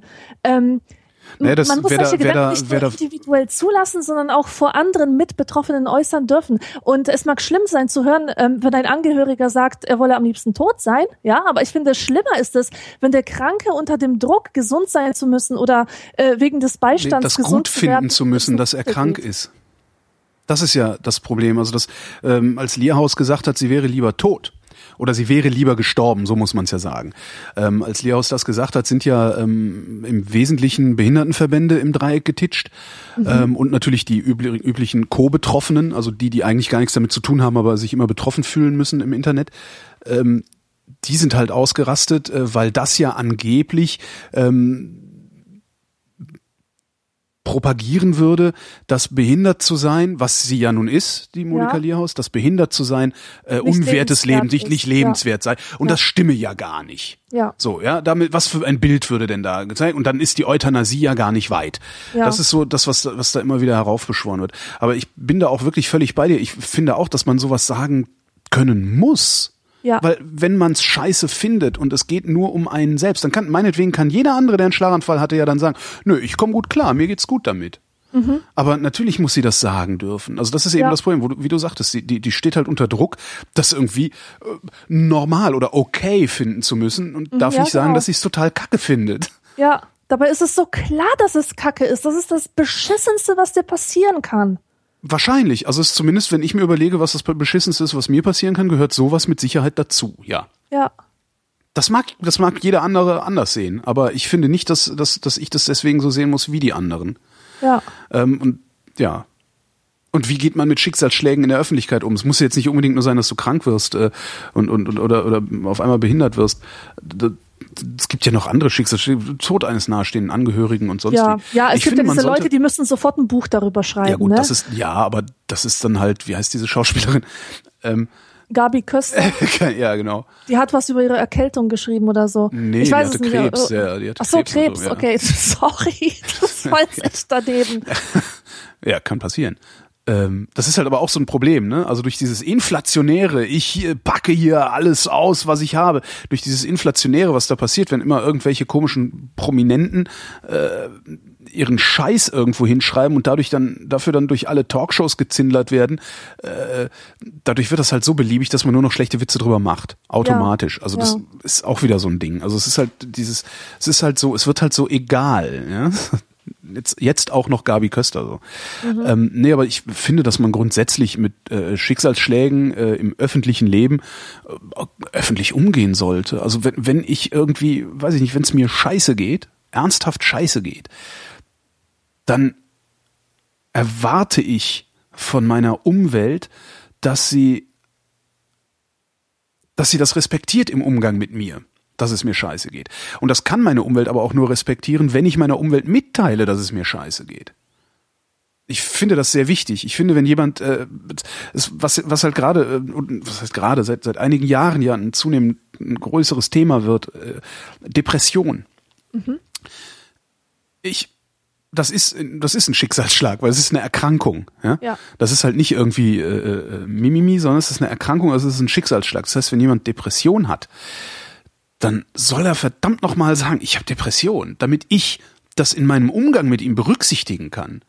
Ja. Äh, Und ich, ich finde, darum finde ich das sehr, sehr wichtig, äh, stets und ständig äh, und wenn es noch so schwierig ist, öffentlich auch zu sagen, dass es einem nicht gut geht. Und Ja. weil, weil sonst bist du nämlich ganz schnell in einer Position, und ich habe das auch, auch im Freundeskreis, äh, ich, ich habe Freunde, die sind krank und die versuchen das zu verbergen, um jeden Preis zu verbergen. Ähm, was immer wieder dazu führt, dass, äh, dass der Umgang mit ihnen, wie, wie sage ich das, also den, den wird halt ständig vor den Kopf gestoßen. Die werden für, für komisch gehalten, für arrogant, für verschroben, weil sie dann mal wieder irgendwie zwei Wochen im Krankenhaus liegen und es keinem gesagt haben. Weißt du so, ja, die meldet sich ja auch nicht mehr, ist dann so ein Klassiker. Ja, Ich weiß, warum sie sich nicht meldet. Die ist nämlich krank und verschwindet manchmal im Krankenhaus für, für Wochen und Monate. Und das ist okay. Damit kann ich umgehen. Ich weiß dann einfach, wenn die sich jetzt irgendwie vier Wochen nicht gemeldet hat, okay, wahrscheinlich ist sie wieder im Krankenhaus. Ähm, und darum finde ich es wichtig, das, das immer öffentlich zu machen. Ich mache das ja auch, wenn ich irgendwie, ich, als ich meine Augenthrombose hatte, ähm, da habe ich ja auch nichts Besseres zu tun gehabt, als sofort darüber zu reden. Weil es mich sehr belastet und weil es mich auch verändert äh, im Moment dieser Belastung. Ja. Ich finde es wichtig, redet drüber. Sagt ja, den Leuten, wie es euch geht. Ein Aspekt von Krankheit und besonders von Depression oder auch Migräne oder solchen Sachen ist, dass man sich so verdammt einsam fühlt. Das Okay. ist das Schlimmste. Das ist so seelisch das Zerreißendste, wie sehr isoliert man ist von der Welt. Ähm, und ich meine jetzt nicht körperlich, sondern im Geiste. Und es tut nichts besser, als einfach zu hören, du bist nicht die Einzige, die so empfindet. Ja, und vielleicht auch von anderen zu hören, okay, ich versuche mit dir umzugehen, trotzdem. Ja. Also ich versuche trotzdem bei dir zu bleiben, auch Ja. wenn du denkst, du bist allein. Ja. Das, ich finde das absolut wichtig. Was man natürlich nicht machen sollte, ist, das den Leuten aufdrängen. Ne? Morgens ins Büro kommen und sagen, oh, mir geht's schon wieder so schlecht. Sondern sich da vielleicht eine Strategie überlegen, das bei der Umwelt präsent zu halten, ohne die Umwelt damit über Gebühr zu belasten auch. Weil Ja. du bist halt ganz schnell dann auch, ähm, so Leute kennt auch jeder, glaube ich, die ständig was haben und wirklich ständig nach Aufmerksamkeit gieren und das, diese, diese, diese Gier nach Aufmerksamkeit nicht über das Produzieren von Podcasts befriedigen, sondern die Gier nach Aufmerksamkeit darüber befriedigen, dass sie jammern. Ja. Das macht es halt schwer für die Leute, denen es wirklich schlecht geht. Weil ich glaube, wer den ganzen Tag jammert, dem geht's doch nicht wirklich schlecht. Ja, ich habe aber noch eine Frage. Bitte. Und zwar, ähm, du als öffentliche Person, hättest du nicht auch bei manchen Dingen Bedenken, ähm, was dein Image angeht oder deinen Ruf? Nein. Weil was kann ich denn für den Schicksalsschlag? Ja, gar nichts, aber ähm, andererseits vor, doch, also vor, du dass ich die Thrombose, dass ich die Thrombose im Auge hatte, ist ähm, mit Sicherheit äh, zu einem großen Teil meine Schuld, denn ich war zu fett und zu unbeweglich. ja. Klar. Ja gut, aber äh, ich Aber- muss schon sagen, du bist auch in meinem Kopf nicht stigmatisiert als der eine mit der Augenthrombose. Weißt du? aber man kann es auch so machen, äh, da bist du halt für, für alle Ewigkeit der Typ äh, der äh, mit der Alkoholabhängigkeit, Ja. der Schauspieler mit dem Drogenproblem, Ja. äh, die Schauspielerin mit dem krebskranken Kind und so. Hm, Ich weiß nicht, wenn ich sehr imagebewusst wäre, ähm, weiß ich nicht, ob ich das okay fände. Naja, ist die Frage, was das Image ist. Also mein, wa- was, was ist das äh, Image? Also das, puh, ich, was, was, was für ein Image habe ich denn? Was, also ich bemühe mich um. Also das Problem bei so Schauspielern und sowas mit dem Alkoholproblem, äh, äh, Klassiker ist Semmelrogge, ne? Martin Ja. Semmelrogge, Martin, das ist dieser kleine Rothaarige, der immer besoffen Elvers. ist. Oder Jenny Elvers, genau. Ja. Wobei bei Jenny Elvers, die ist noch nicht mal eine gute Schauspielerin. Semmelrogge ist ja ein guter Schauspieler. Der hat ja einen, einen, einen Track Record, der, der, Ja. der sehr eindrucksvoll ist. Jenny Elvers äh, hat irgendwie mal in einem drittklassigen Film ihre Mumu gezeigt und äh, ist dann, keine Ahnung, äh, wie hieß denn dieser Film? Weiß ich auch nicht mehr, irgendein Book-Film war, das war, glaube ich, noch nicht mal drittklassig. Egal.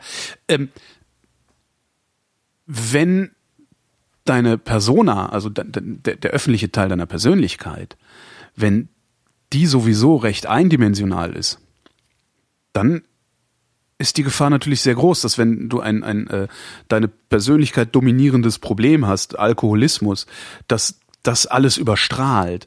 Aber ich glaube, genau. wenn deine öffentliche Person vergleichsweise, wie nennt man das denn? Komplex, Komplex. vielschichtig. integer vielleicht auch ist. Also dass Ja. du sagst so, guck mal hier, äh, ne? Das ist ein ich, echter ich Mensch. Bin, genau, das ist ein echter Mensch. Ich bin Der fehlbar. Ich, ich, ich irre, ja. Mhm. ich irre, ich täusche mich, ich, äh, ich hasse, ich liebe, ich lache, ich weine.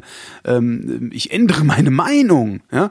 Ich Ja. beharre nicht äh, mein Leben lang auf, auf irgendwelchen komischen falschen Prinzipien oder auf Prinzipien, die ich als falsch erkannt habe. Ich glaube, dass das dann gar nicht so ist. Ich glaube dass nicht. das eher ein Plus ist, ne? Also, dass dir, dass es dir mehr Sympathiepunkte einbringt. Ich glaube, bei so Ach einer so, ja. Persönlichkeit bringt es dir mehr Sympathiepunkte ein, als dass es die Leute dazu verleitet, dich auf diese eine Eigenschaft zu reduzieren und Stimmt, ja. äh, dafür zu bestrafen, sozusagen. Und das ist halt so ein Ding, was, was gerade so Schauspieler, die haben das halt nicht, weil Schauspieler sind eigentlich niemand. Wenn, ne, darum sind sie so gut, weil sie Mhm. Ja. Mhm. können jeder sein. Du, musst, ne, du kannst, du musst halt erstmal niemand sein, um jeder werden zu können. Und wenn du Ja. dann da, dann sitzt du da in einer Talkshow, kommst grundsätzlich nur in die Talkshow, wenn du äh, einen neuen Film oder ein neues Buch hast. Ja, und nicht, weil du vielleicht origineller, ein origineller Gesprächspartner bist. Das ist ja nicht so. Ne? Wir sitzen halt immer nur da, ein neuer Film mit Semmelrock ist rauskommen. Oder äh, diese Frau von diesem Versicherungsdrücker aus Hannover hat wieder einen neuen ZDF-Film gemacht. Oder sowas. Das, dann sitzen die im, im Fernsehen. Das heißt, du nimmst sie auch nur wahr als diese eine Figur. Ja, das ist halt so ein leeres Gefäß, in das dann immer mal wieder irgendein Drehbuchautor eine Rolle reingießt wenn dann dazu so ein Problem kommt wie Alkoholismus oder irgendwas anderes, Schlaganfall, dann ist das letztendlich das Einzige, was du über diese Person weißt. ja, genau. So, Über mich gibt's total viel zu wissen. Ich habe nur noch wenig Geheimnisse. Wobei ich mich jetzt nicht mit Martin Semmelrogge vergleichen, doch vergleichen schon, aber nicht gleichsetzen. So muss man das ja mal sagen. Oh, ist wieder so eine lange Mail. Nee, zu lang. Ey, echt. Tim, du kannst dir nicht vier Fragen, da steht hier vier Fragen und die sind total lang. Soll ich die trotzdem vorlesen? Alle vier sind lang. Alle vier sind, nee, insgesamt. Okay, Fragen, bla bla bla bla bla, Fragen. Äh, Holger, du erzählst häufig und viel über Gewichtsprobleme, Abnehmen, Fett und so weiter und so fort. Was ich bisher noch nicht nachvollziehen konnte, ist, wie du überhaupt so dick geworden bist. Wenn es eine. Episode der schlechten Ernährung oder ähnliches gegeben hat, habe ich das irgendwie überhört. Das ist eine coole Frage. Das ist eine gute Frage. Ähm, ich weiß es nicht. Das ist, glaube ich, das, was man sagen kann. Ich weiß es nicht. Ich weiß nicht, an welchem Punkt ich aufgehört habe zu merken, wann ich genug gegessen habe. Das ist ja eigentlich, ne? Das heißt, so normale Menschen haben ja einen Schalter im Kopf, der ihnen sagt so, nee, du isst jetzt nichts, weil du hast keinen Hunger. Beziehungsweise du isst jetzt was, weil du hast Hunger. Und die dann auch, der dann, auch wieder angeht, der Schalter, wenn du genug gegessen hast. So. Ich esse halt nicht so lange, bis ich genug gegessen habe, sondern ich esse so lange, wie es mir schmeckt. So. Äh, Punkt. Das kann dann auch gerne mal zu viel sein. So, Ja. das ist eigentlich, das ist eigentlich ein Überblicksproblem. Also ich habe so den Eindruck, dass es, ja, dass den, bei den meisten Menschen es eine automatische biologische Regulierung der Energiebilanz gibt.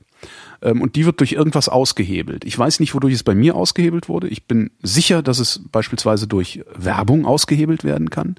Wenn dir ständig eingehämmert wird, dass du bestimmte Dinge essen sollst, dann wirst du sie irgendwann auch essen. Also Werbung ist immer ein Problem an der Stelle.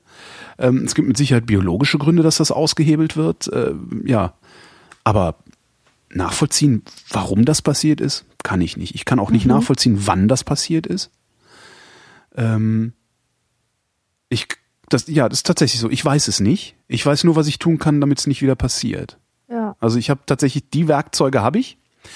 Ich es ist anstrengend, sie einzusetzen, muss man ganz klar sagen. Also es ist jetzt nicht so, dass du mal eben irgendwie 40 Kilo abspeckst und dann locker flockig dein Gewicht hältst. Das ist es nicht. Das ist ein Fehlverhalten, in das du immer wieder zurückfällst, wenn du aufhörst mitzudenken. Ähm, das ist dann der sogenannte Jojo-Effekt, ja, der eigentlich ein Verhaltensproblem ist und nichts Biologisches, obwohl die Leute, die dann diesen Jojo-Effekt haben und irgendwelche komischen falschen Propheten ihnen gerne einreden, dass der, der ist halt da, der Jojo-Effekt, das ist halt so ein Ding, das gibt's halt. Es ist so naturgesetzlich, äh, es ist halt Quatsch, ja, das ist im Kopf. So, wenn ich natürlich, äh, äh, weiß ich nicht, wenn mein normales Ernährungsverhalten täglich 500 Kalorien zu viel ist, was nicht viel ist, sind zwei Bier. Ja? Wenn ich also jeden Tag zwei Bier trinke, werde ich über kurz oder lang fett davon. Ähm, höre ich damit auf, die zwei Bier zu trinken, specke ich noch nicht ab, sondern ich muss noch ein bisschen weniger, ne? also mache ich meine Energiebilanz negativ, äh, habe ich dann irgendwann abgespeckt und denke mir, ah, jetzt hast du ja abgespeckt, jetzt kannst du ja wieder zwei Bier trinken, habe ich halt wieder jeden Tag 500 Kalorien zu viel Ja. und werde zu fett. Das heißt, Ja. das ist ein Gehirnding. Ähm, das habe ich begriffen, das habe ich verinnerlicht. Dennoch ist es Arbeit und zwar jeden Tag. Ähm, und es gibt immer mal wieder Tage, an denen ich nicht mitdenke. Es gibt auch Wochen, an denen ich nicht mitdenke. Da nehme ich dann sehr schnell sehr viel zu.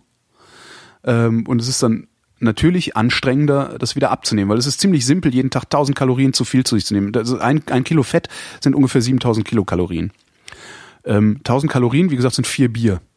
Das kriegst du über den Tag verteilt locker rein. Ja. Ähm, das heißt, äh, wenn ich also jeden Tag 1000 Kalorien zu viel habe, habe ich nach einer Woche ein Kilo zugenommen. Das heißt, du bist in der Lage, äh, innerhalb eines Monats fünf, sechs Kilo zuzunehmen. Völlig problemlos.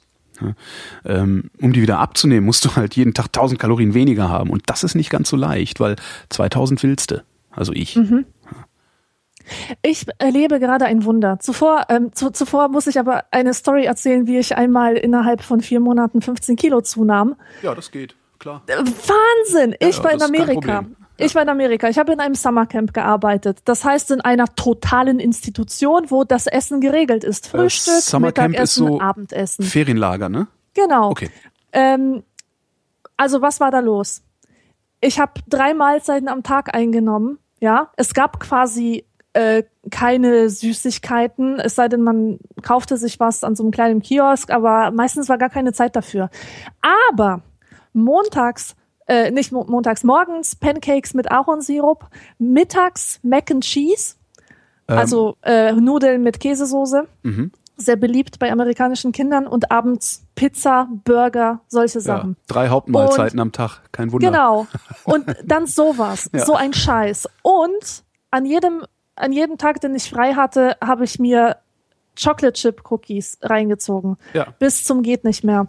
Das ist im Übrigen. Ergebnis war 15 Kilo mehr auf der Waage. Was du da gemacht Wahnsinn. hast, was du da gemacht hast, ist im Übrigen der Exzess, von dem Ja. der Mediziner gesprochen hat. Ähm, da ging es halt gar nicht um Alkoholmissbrauch oder sowas, sondern es ging halt um Ernährung, um, um, um Energiebilanz. Mhm. Und er sagt halt, das, das ist halt genau das, was du da beschreibst, ist der Exzess, ein kontinuierlicher Exzess und der führt dann natürlich dazu, dass du fett wirst und irgendwann Diabetes kriegst und ja, stirbst. Ja, ja, ja.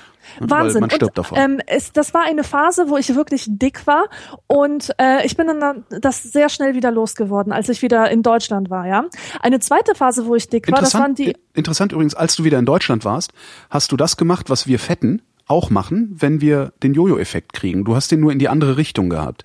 Du hast ein, das Fehlverhalten, zu viel Essen, war bei dir nur so kurzfristig, dass dein Normalverhalten es wieder ausgeglichen hat. Bei mir ist es genau andersrum. Mein Fehlverhalten ist ein so langfristig antrainiertes Verhalten, dass jede Umstellung meiner Ernährungsweise, egal wie lange ich das mache, und ich mache das jetzt seit zwei Jahren schon, immer noch so kurzfristig ist, dass ich in ein altes Verhalten zurückfalle, was dann wiederum für mich ungesund ist. Bei dir ist Ja. genau der andere. Das ist interessant. Das ist genau Ja, andersrum. ja. Effekt. Ja, auf jeden Fall war ich in den letzten drei Jahren dick. Also Übergewicht. BMI sagt ganz klar Übergewicht. Ja. Und äh, ich konnte mir das oft nicht erklären, weil ich mache doch regelmäßig Sport und so, ist doch nix. Aber ähm, jetzt weiß ich, was, was los war. Früher, während meines Studiums, bin ich jeden Tag einen sehr langen Weg in die Uni zu Fuß gegangen und wieder zurück. Wie lang ungefähr, weißt du das? Eine halbe Stunde hin, eine halbe Stunde zurück. Ah ja, okay. Also das war gar nicht so weit, fünf Kilometer vielleicht am Naja, das Tag. ist, äh, ja? ja. Aber ich hatte kein Übergewicht. Ja. Selbst meine Oma, die allen sagt, dass sie zu fett seien, hat zu mir gesagt, sie hätte eine gute Figur. Das mag schon was heißen. So, und dann diese Fettness in den letzten drei Jahren. Und jetzt habe ich angefangen, äh, mit dem Fitbit äh, Zip 10.000 Schritte am Tag zu machen. Ich schaffe es nicht immer, aber ich bemühe mich. Das Ja. ergibt zwei ähm, schöne Spaziergänge am Tag, die ungefähr 45 Minuten dauern oder so. Und ich habe im letzten Monat, halte ich fest, fünf Kilo auf einen Schlag abgenommen. Das kann man, das kann man ich ausrechnen. Nicht, ich habe nicht gehungert. ja. Äh, ich habe mich nicht besonders äh, beherrscht oder so. Ich führe ein, ein, ich führe ein Leben mit gesunder Ernährung, Ja. also gesund und nahrhaft, ja. Und Das verliere heißt, einfach mal ja. durch das bisschen Gehen so Zehn- viel. Ganz einfach, zehn Minuten spazieren gehen, 50 Kalorien. So. Ja. So kann man einfach mal zehn Minuten spazieren gehen, 50 Kalorien. das kannst du jetzt ich, ausrechnen. Weißt du, ich Halbe Stunde nicht. spazieren ich gehen. nicht, sondern ich gehe schnell. Ja, dann sind es vielleicht 70 Kalorien oder so. Oder Ja. was, aber das kannst du, das ist halt das Schöne. Äh, halbe Stunde spazieren gehen, 150 Kalorien ist ein alkoholfreies Bier. So, geh eine halbe Stunde spazieren, bevor du ein alkoholfreies Bier trinkst. Oder geh eine Stunde spazieren, bevor du ein Bier trinkst. Dann macht's nix. Das ist, äh, ja, so einfach ist das. Ähm, ja, und jetzt kommen, jetzt schlagen dann in den Kommentaren wieder Leute auf, sagen, das stimmt aber nicht für alle. Nee, stimmt nicht für alle, stimmt für 80 Prozent der Leute, die restlichen 20 Prozent gehen bitte zum Arzt. ja. So, ganz einfach. Das ist halt, das, ja, das funktioniert so. Das ist halt, und, und darum, also dieses, ja, man sollte 10.000 Schritte am Tag gehen. Ja, klar. Weil es nämlich einfach, das sind halt die 200 Kalorien, die du nachmittags irgendwie ein Stückchen Kuchen äh, beim Kaffee hast oder sowas. Wenn du den ganzen Tag auf dem Arsch sitzt, was wir alle machen, wir sitzen den ganzen Tag nur rum. Äh, Klar, verbrauchst keine Energie, nimmst aber ohne Ende Zeug auf. Und dann hast du irgendwann den Salat. Ja. Nächste Frage. Wir sind immer noch bei äh, Tim. Habt ihr schon von Dingen wie Oculus Rift oder Morpheus gehört? Äh, Wenn äh, ja, was haltet ihr davon? Wenn nicht, elektronische Brillen, die man aufsetzt, um in eine virtuelle Welt einzutauchen. Habe ich von gehört, habe ich noch nicht ausprobiert. Werde ich auf der IFA ausprobieren. Wir werden, ähm, also am Freitag fängt die internationale Funkausstellung an, da werde ich wieder arbeiten. Ähm, und wir haben bei uns, also wir haben so die ARD Digital Arena, also so, ne, so ARD Digital zeigt so, was alles digital passiert bei, bei der ARD, wo ich dann immer denke, gibt es überhaupt noch was, was analog passiert? Aber gut.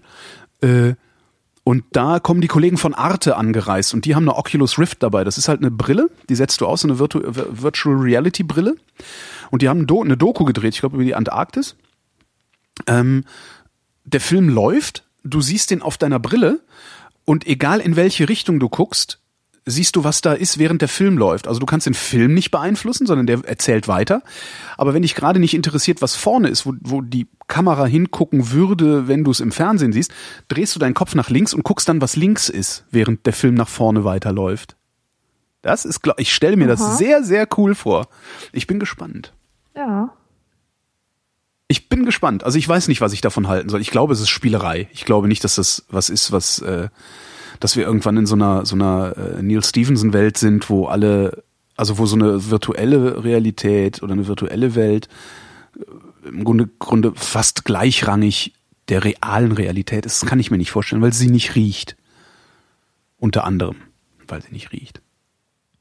Dritte Frage. Wie und wann seid ihr dazu gekommen, das zu tun, was ihr tut? Heißt, wann habt ihr gemerkt, was ihr tun wollt, wenn ihr mal erwachsen seid? Ah, gute Frage. Mach mal. Ähm, ich wusste eigentlich schon immer, dass Sachen ausdenken und Sachen selber machen etwas ist, das ich richtig gut kann und etwas, das ich auch nicht nicht tun kann. Also das ist sozusagen ein innerer dass es einen inneren Zwang zur Produktion von Dingen gibt Mhm. bei mir, ja. Das heißt, ich habe als Kind Radiosendungen aufgenommen, also weißt du, so Fake-Radio und, äh, und Fernsehsendungen und Werbung nachgespielt und mir Sach Sachen selber ausgedacht und Texte vorgelesen und Zeitschriften gebastelt und Mhm. Ich wollte immer ein Medium sein und Medien produzieren.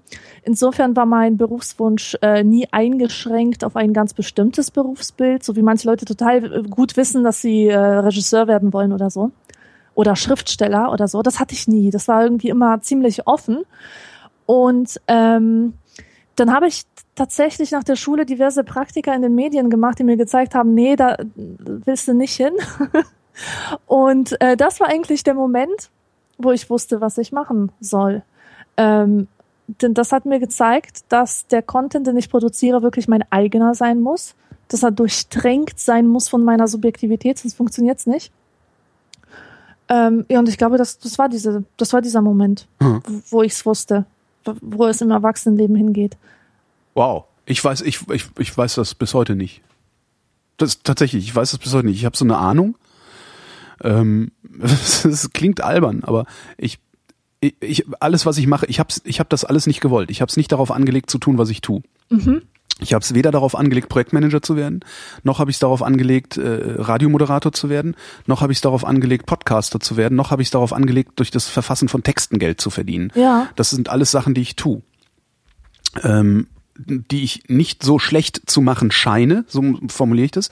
Ich, ich scheine all das, was ich tue, also äh, was habe ich aufgezählt, was ich halt aufgezählt habe, all das, was ich tue, scheine ich nicht so schlecht zu machen, dass man mich es nicht weitermachen lassen würde. Ach, nicht so bescheiden. Und ja. äh, nein, ich, das ist tatsächlich, es, es ist halt einfach so, ich trete manchmal so daneben, gucke mir das an, was ich da mache und sage, jetzt schreibe ich hier Texte gegen Geld und liefere die ab und kriege Geld und nächsten Monat soll ich das schon wieder machen. Mhm. Das ist tatsächlich so, dass mich das ein bisschen irritiert, dass ich denke, okay, anscheinend sind meine Texte gut genug. Ja. Ähm, ich moderiere im Radio. Ich habe jetzt, also wenn ich im Oktober bei Fritz aufhöre zu moderieren, das wird dann mit an Sicherheit grenzender Wahrscheinlichkeit auch der Moment sein, wo ich aufhöre, Radiomoderator zu sein. Also ich sehe am Horizont nicht, dass ich weiter Radiosendungen moderiere. Also ich sehe niemanden, der mich das tun lassen würde. Ähm, oder vielleicht, das klappt halt nicht. Also ich sehe, dass mich jemand das tun lassen würde, aber das funktioniert logistisch nicht oder strukturell nicht. Ähm, das habe ich 17 Jahre lang gemacht. Ja? Dann im Oktober. Und das scheint ja zu bedeuten, dass ich das irgendwie richtig gemacht habe. Ich weiß aber nicht warum und wie. Genauso mit den Podcasts. Ich habe vor vier Jahren angefangen, selber Podcasts zu produzieren. Das, was wir jetzt machen, ist Folge 471 der privaten Produktion. Darauf kommen dann noch irgendwie knapp 100 Auftragsproduktionen, die ich gemacht habe. Ähm, und Menschen laden das runter. Ich habe immer noch steigende Downloadzahlen. Äh, Menschen werfen mir dafür Spenden in den Hut, auch wenn Flutter gerade zu sterben scheint und ich ein bisschen nervös werde, weil ich 30 Prozent Einkommenseinbußen seit ein paar Monaten, also seit Mai habe. Ähm, aber das besprechen wir ein andermal. Das, das also irgendwie, es sieht für mich so aus, als würde ich das, was ich tue, nicht falsch machen. Oder nicht so falsch machen, dass es niemand äh, honoriert, sei es durch Aufmerksamkeit oder durch Weiterbeschäftigung oder durch eine Spende. Äh, aber dieser Moment, den du beschreibst, dass ich gesagt habe, ich bin Medienproduzent, äh, den hatte ich nie. Sondern ich sitze hier und denke mir, ich mache gerade das, was ich am liebsten mache, nämlich mit Leuten quatschen. ja. Und anscheinend ist es auch das, was ich am besten kann. Denn sonst würde ich das nicht honoriert bekommen Ja. Durch irgendwas. Aber so dieses, dass ich sage, ich bin Medienproduzent und ich will das immer sein und ich will, habe ich nicht diesen Punkt. Ja, ich habe also- immer noch das Gefühl, als gäbe es da noch was. There's more to life than media production. Ja. Ich habe irgendwann mal in einem Interview gesagt, eigentlich wäre ich gerne Leuchtturmwärter. Mhm. Ja, weil da sind keine anderen Menschen. Ich mache was Sinnvolles und ich bin am Meer. Ja. Halt, äh, wahrscheinlich werde ich noch auf meinem Sterbebett nicht wissen, ob das richtig war, was ich gemacht habe, sondern nur denken, naja, ganz falsch kann es nicht gewesen sein. Ja. Ja. Ja. Ja. Und ich, das, das fühlt sich auch gut an. Es ist jetzt nicht so, dass ich darunter leide oder sowas, sondern es fühlt sich auch gut an. Also ich habe das Gefühl, dass dadurch, dass ich, ich zweifle halt sehr stark an mir. Und an Was dem, was nicht ich tue. Schlechtes ist. Und das, äh, genau, das, und ich habe das Gefühl, dass mich das auch immer wieder ein bisschen erdet. Mhm. Jetzt gibt's tausend Leute, die sich gerade kaputt lachen und sagen, Holger Klein ist der abgehobenste Mensch, den ich je kennengelernt habe. Aber jetzt stellt euch mal vor, wie es wäre, wenn ich wüsste, was ich tue. Ja. Ja, so ist das bei mir. vierte und letzte Frage von äh, Tim. Kennt ihr die Webseite what the fuck has Obama done so far.com? Unbedingt mal anschauen. Nö. Ach so, das war eine Anregung. Nee, kenne ich auch nicht. Ah, Mist. Hat er, hat er hier was reingeplackt. So, kommen wir zur nächsten Frage. Die kommt von Patrick mit C für die Shownotes. Apropos Shownotes, die Shownotes. Exkurs. Die Shownotes sind ein Zusammenschluss von Menschen, ein lockerer Zusammenschluss. Also es gibt eine Webseite, die heißt shownote.es. Die Shownotes sind ein Zusammenschluss von Menschen, die sich unsere Sendungen anhören, wenn wir sie live ins Web streamen, manchmal sogar hinterher den Podcast anhören und ausführliche Sendungsnotizen dazu schreiben. Also tatsächlich die Fragen nachhalten, äh, Dinge recherchieren und ähm, Links setzen auf Wikipedia-Einträge und sonst was ähm, über die Dinge, die wir hier reden. Äh, das wertet diese Sendungen, die ich mache, in einer so ungeheuren Weise auf, dass ich ähm, nicht sagen kann, wie dankbar ich dafür bin und genau darum jetzt und hier mal wieder dazu aufrufe, doch wann immer ein Podcast live produziert wird ähm, und ihr euch den anhört, euch einfach mal auf shownote.es anzumelden und ein bisschen Shownotes mitzuschreiben, weil wenn da zehn Leute schreiben, ist es für jeden Einzelnen nicht so anstrengend, als würde der Mathepauker, der einige Vrindheiten alleine geschrieben hat, ähm, da sitzen und das alleine machen und sich da aufreiben. Ähm, mhm. Mit anderen Worten, vielen Dank Shownotes. Äh, ich wäre froh, wenn da ein bisschen geholfen würde. Außerdem brauchen die Shownotes Programmierer, ähm, um ein paar Features programmieren zu lassen. Vielleicht kann ja der ein oder andere äh, da auch noch ein paar Minuten Zeit freimachen. So, zurück äh, zur Sendung. Patrick fragt, wie viele Freunde und Bekannte habt ihr und wie schafft ihr es, mit allen in Kontakt zu bleiben?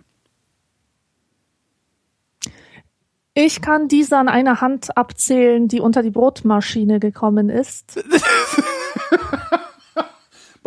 Das ja. ist aber, ähm, ich, ich habe mir letztens auch Gedanken darüber gemacht und ähm, ich hatte mein ganzes Leben lang immer nur einen Freund, eine Freundin, einen Gefährten, auf den ich mich komplett konzentriert habe.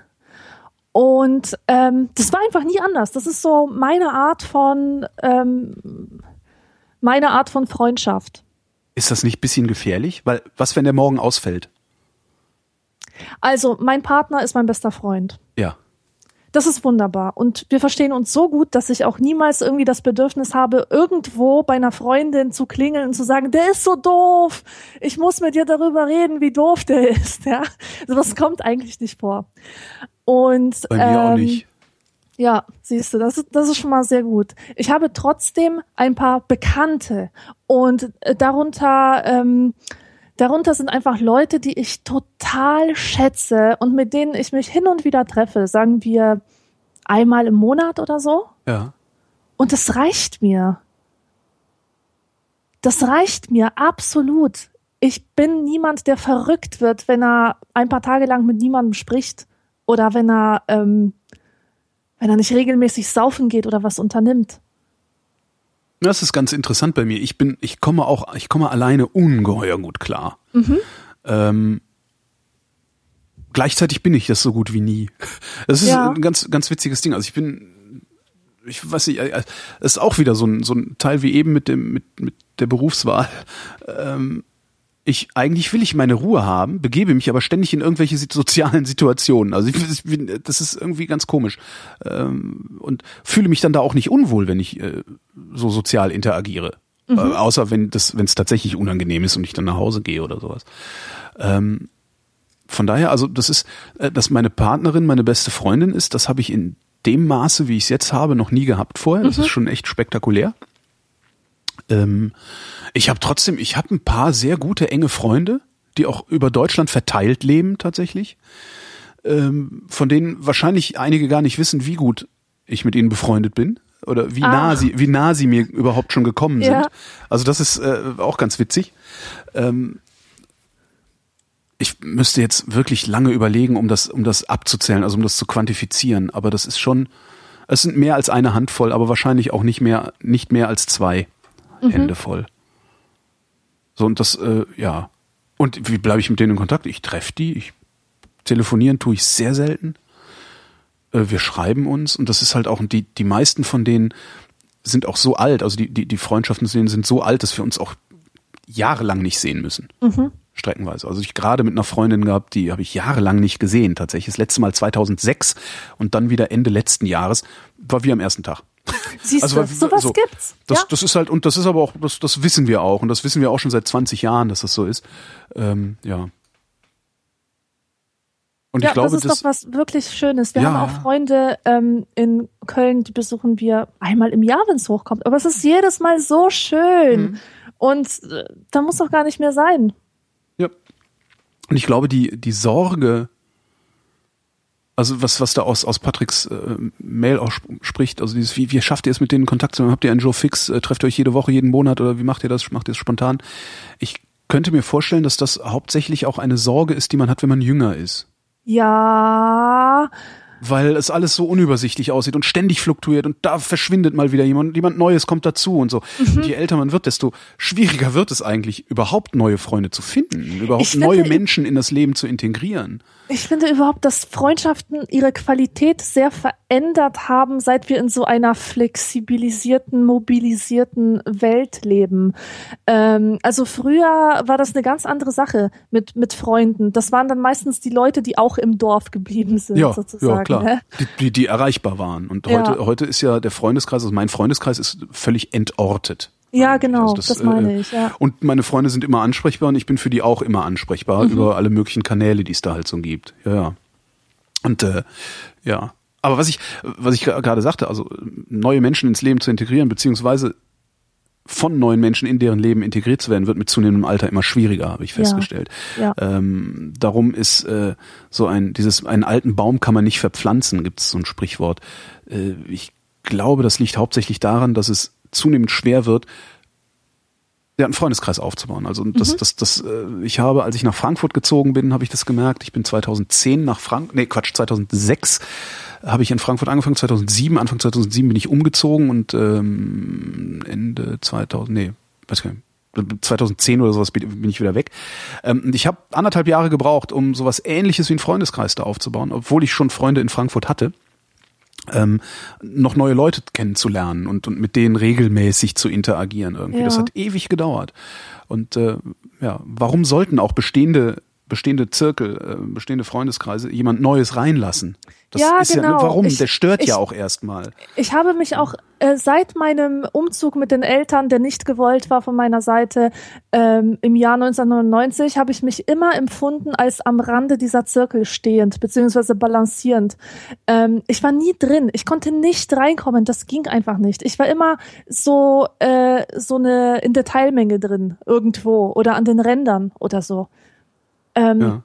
und das ist mir seitdem auch nie wieder passiert. Also Freundschaft äh, in diesem Sinne, dass man wirklich ein paar, ähm, ein paar Leute hat, bis zu fünf oder so, die sich gegenseitig verstehen und regelmäßig treffen und alle umeinander besorgt sind, das habe ich nicht erlebt seit den 90ern. Wow. Nee, doch, das habe ich schon. Also zumindest bilde ich mir das ein. M- Müsste man nachfragen. ne? Frage von Jochen. Fragen von Jochen. Von wie vielen Personen wisst ihr, was sie verdienen, beziehungsweise wie viele wissen das von euch? Und warum ist das für so viele ein Tabuthema? Ähm, ich weiß eigentlich von niemandem, wie viel er verdient. Ich habe da mir noch nie Gedanken darüber gemacht. Ich glaube, ich weiß von ziemlich vielen, wie viel sie verdienen, weil in dem Kontext, in dem ich beschäftigt bin, äh, feste Honorarsätze gezahlt werden. Ja. Das heißt, ich muss mir nur angucken, was macht der? Ah ja, so viel hat er.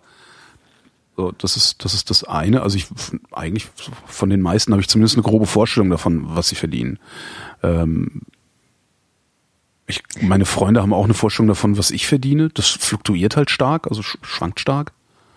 Und das ist für so viele ein Tabuthema, weil es unmittelbar Neid erzeugt, wenn's, wenn du mehr verdienst als andere. Ja, aber auch, weil der Das halt menschliche deutsch. Wert so sehr dran hängt, ja, ja, wie viel man verdient. ja, Ja, aber man kann das halt auch umdrehen, wenn, das, wenn du dir die, die USA, USA anguckst, da ist das halt ein Zeichen von, hey, cool, du verdienst 100.000 im Jahr. Wenn ich jetzt sagen würde, ich verdiene 100.000 Euro im Jahr, wäre das geil. Wenn ich jetzt sagen würde, ich verdiene 100.000 Euro im Jahr, würden garantiert äh, nicht wenige Leute äh, sofort anfangen, mich zu dissen, entweder öffentlich oder halt äh, privat und mich dafür zu hassen, dass es mir besser geht als ihnen. Ja. Das ist so ein Deutsche, Deutsche mögen nicht, wenn es anderen besser geht als ihnen. Ja, das, das siehst du auch gerade bei diesen komischen, komischen äh, Ausschreitungen da in Sachsen, weil da Flüchtlinge kommen. Mhm. Also das ist es, denen, denen ja auch unterstellt wird, dass es ihnen besser ginge als den Einheimischen. Wo ich dann immer denke, ja, dann leg du einheimischer Schwachkopf dich doch einfach mal mit 80 Leuten in eine Turnhalle in ein Stockbett, wenn Ja. dir das Leben so lieber ist. Naja. Nee, aber das, das ist halt, ich glaube, das ist so eine, so eine urdeutsche Eigenschaft, einfach neidisch zu sein. Und neidisch und vor allen Dingen missgünstig im Neid. Mhm. Ähm, darum wird da nicht drüber gesprochen. Ja. Das, äh, ja.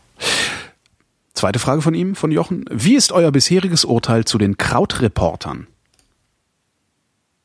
Habe ich komplett keine Beziehung zu. Also ich klinge mich aus aus dieser Frage. Hast du das mitgekriegt, was das war überhaupt oder was das ist? Also die haben die, Nee. so, so ein paar Journalisten, die sich vor äh, etwas über einem Jahr sehr breitbeinig hingestellt haben und gesagt haben, der Online-Journalismus ist kaputt und wir werden ihn reparieren. Ach so, dann Ähm, Crowdfunding und haben dann Crowdfunding gemacht, äh, haben dazu die Plattform Krautreporter, die eigentlich dazu da war, einzelne Projekte, einzelne journalistische Projekte zu äh, finanzieren, haben die Plattform Krautreporter äh, einmal komplett für sich äh, in, an, in Beschlag genommen, sodass die anderen Projekte überhaupt nichts mehr äh, machen konnten. Ähm, haben 60 Euro pro Nase eingesammelt, haben insgesamt, glaube ich, eine knappe Million Euro gesammelt, ich glaube 900.000 oder irgendwie sowas und äh, haben dann äh, ein so äh, noch nicht mal mittelmäßiges äh, äh, Angebot abgeliefert, dass ich in einem so hohen Maße enttäuscht bin von denen, dass ich sie komplett ignoriere. Also selbst wenn die jetzt den besten Journalismus aller Zeiten machen würden, würde ich es nicht mitbekommen, weil ähm, da die Lücke zwischen Anspruch und Wirklichkeit so groß ist, äh, so groß war bei den Krautreportern, dass ich ähm, nach den Krautreportern oder als ich dann irgendwann festgestellt habe, dass es taugt nix, gesagt habe, ich werde so ein Projekt nie wieder unterstützen. Und äh, das ist äh, ja, das ist und meine Meinung äh, zu den Krautreportern ist, dass sie Crowdfunding, Jo- Journalismus, Crowdfunding ähm, nachhaltig beschädigt haben durch die Art und Weise, wie sie da äh, gestartet sind und, und und wie sie da getöst haben am Anfang und dann hinterher nur so drittklassige Artikel von unbekannten Autoren Ja. äh, verbreitet haben. Ich glaube, dass sie dem Online-Journalismus oder der Finanzierung von Online-Journalismus nachhaltig geschadet haben damit, ja. Und mein Geld geht jetzt zu Korrektiv.org, weil die haben erst geliefert und äh, dann gesagt, gib mal Geld. Und das finde ich nach wie vor viel sinnvoller. Also ich kaufe niemandem mehr, den ich nicht persönlich kenne, äh, werde ich abkaufen, dass er ein gutes Produkt liefert, solange er mir nicht wenigstens ein paar Arbeitsproben geschickt hat vorher. Ja. Und äh, da, das, das sind die Krautreporter für verantwortlich. Zumindest was mich angeht, sind die das verantwortlich, dafür verantwortlich, dass ich jetzt so denke. Tja, Vertrauen missbraucht. Frage von Martin. Honig. Streichfest oder flüssig? Hatten wir doch letztens schon mal die Frage. Honig? Nee, das war nicht Honig. Was nicht Joghurt? Nee, nein, nein, das war Honig und du hast mir erzählt, dass du denselben Honig nimmst wie ich, nämlich diesen Flotte Biene, Lotte Biene. diesen flüssigen Genau. Honig. Und dann hat uns jemand auch in den Kommentaren erklärt, ähm, was es auf sich hat mit diesem Streich, mit diesem festen Honig, das, Stimmt, also dass dieser flüssige dunkel. Honig in der Natur nicht vorkommt, sondern dass da irgendwas gebrochen wird. Naja, dass der flüssig- lieber. Martin, schlag's doch einfach in der anderen Sendung nach. So. Mhm. Ach du Scheiße. Derselbe Martin fragt jetzt, wann habt ihr euren letzten Purzelbaum gemacht? Leider weiß ich das genau.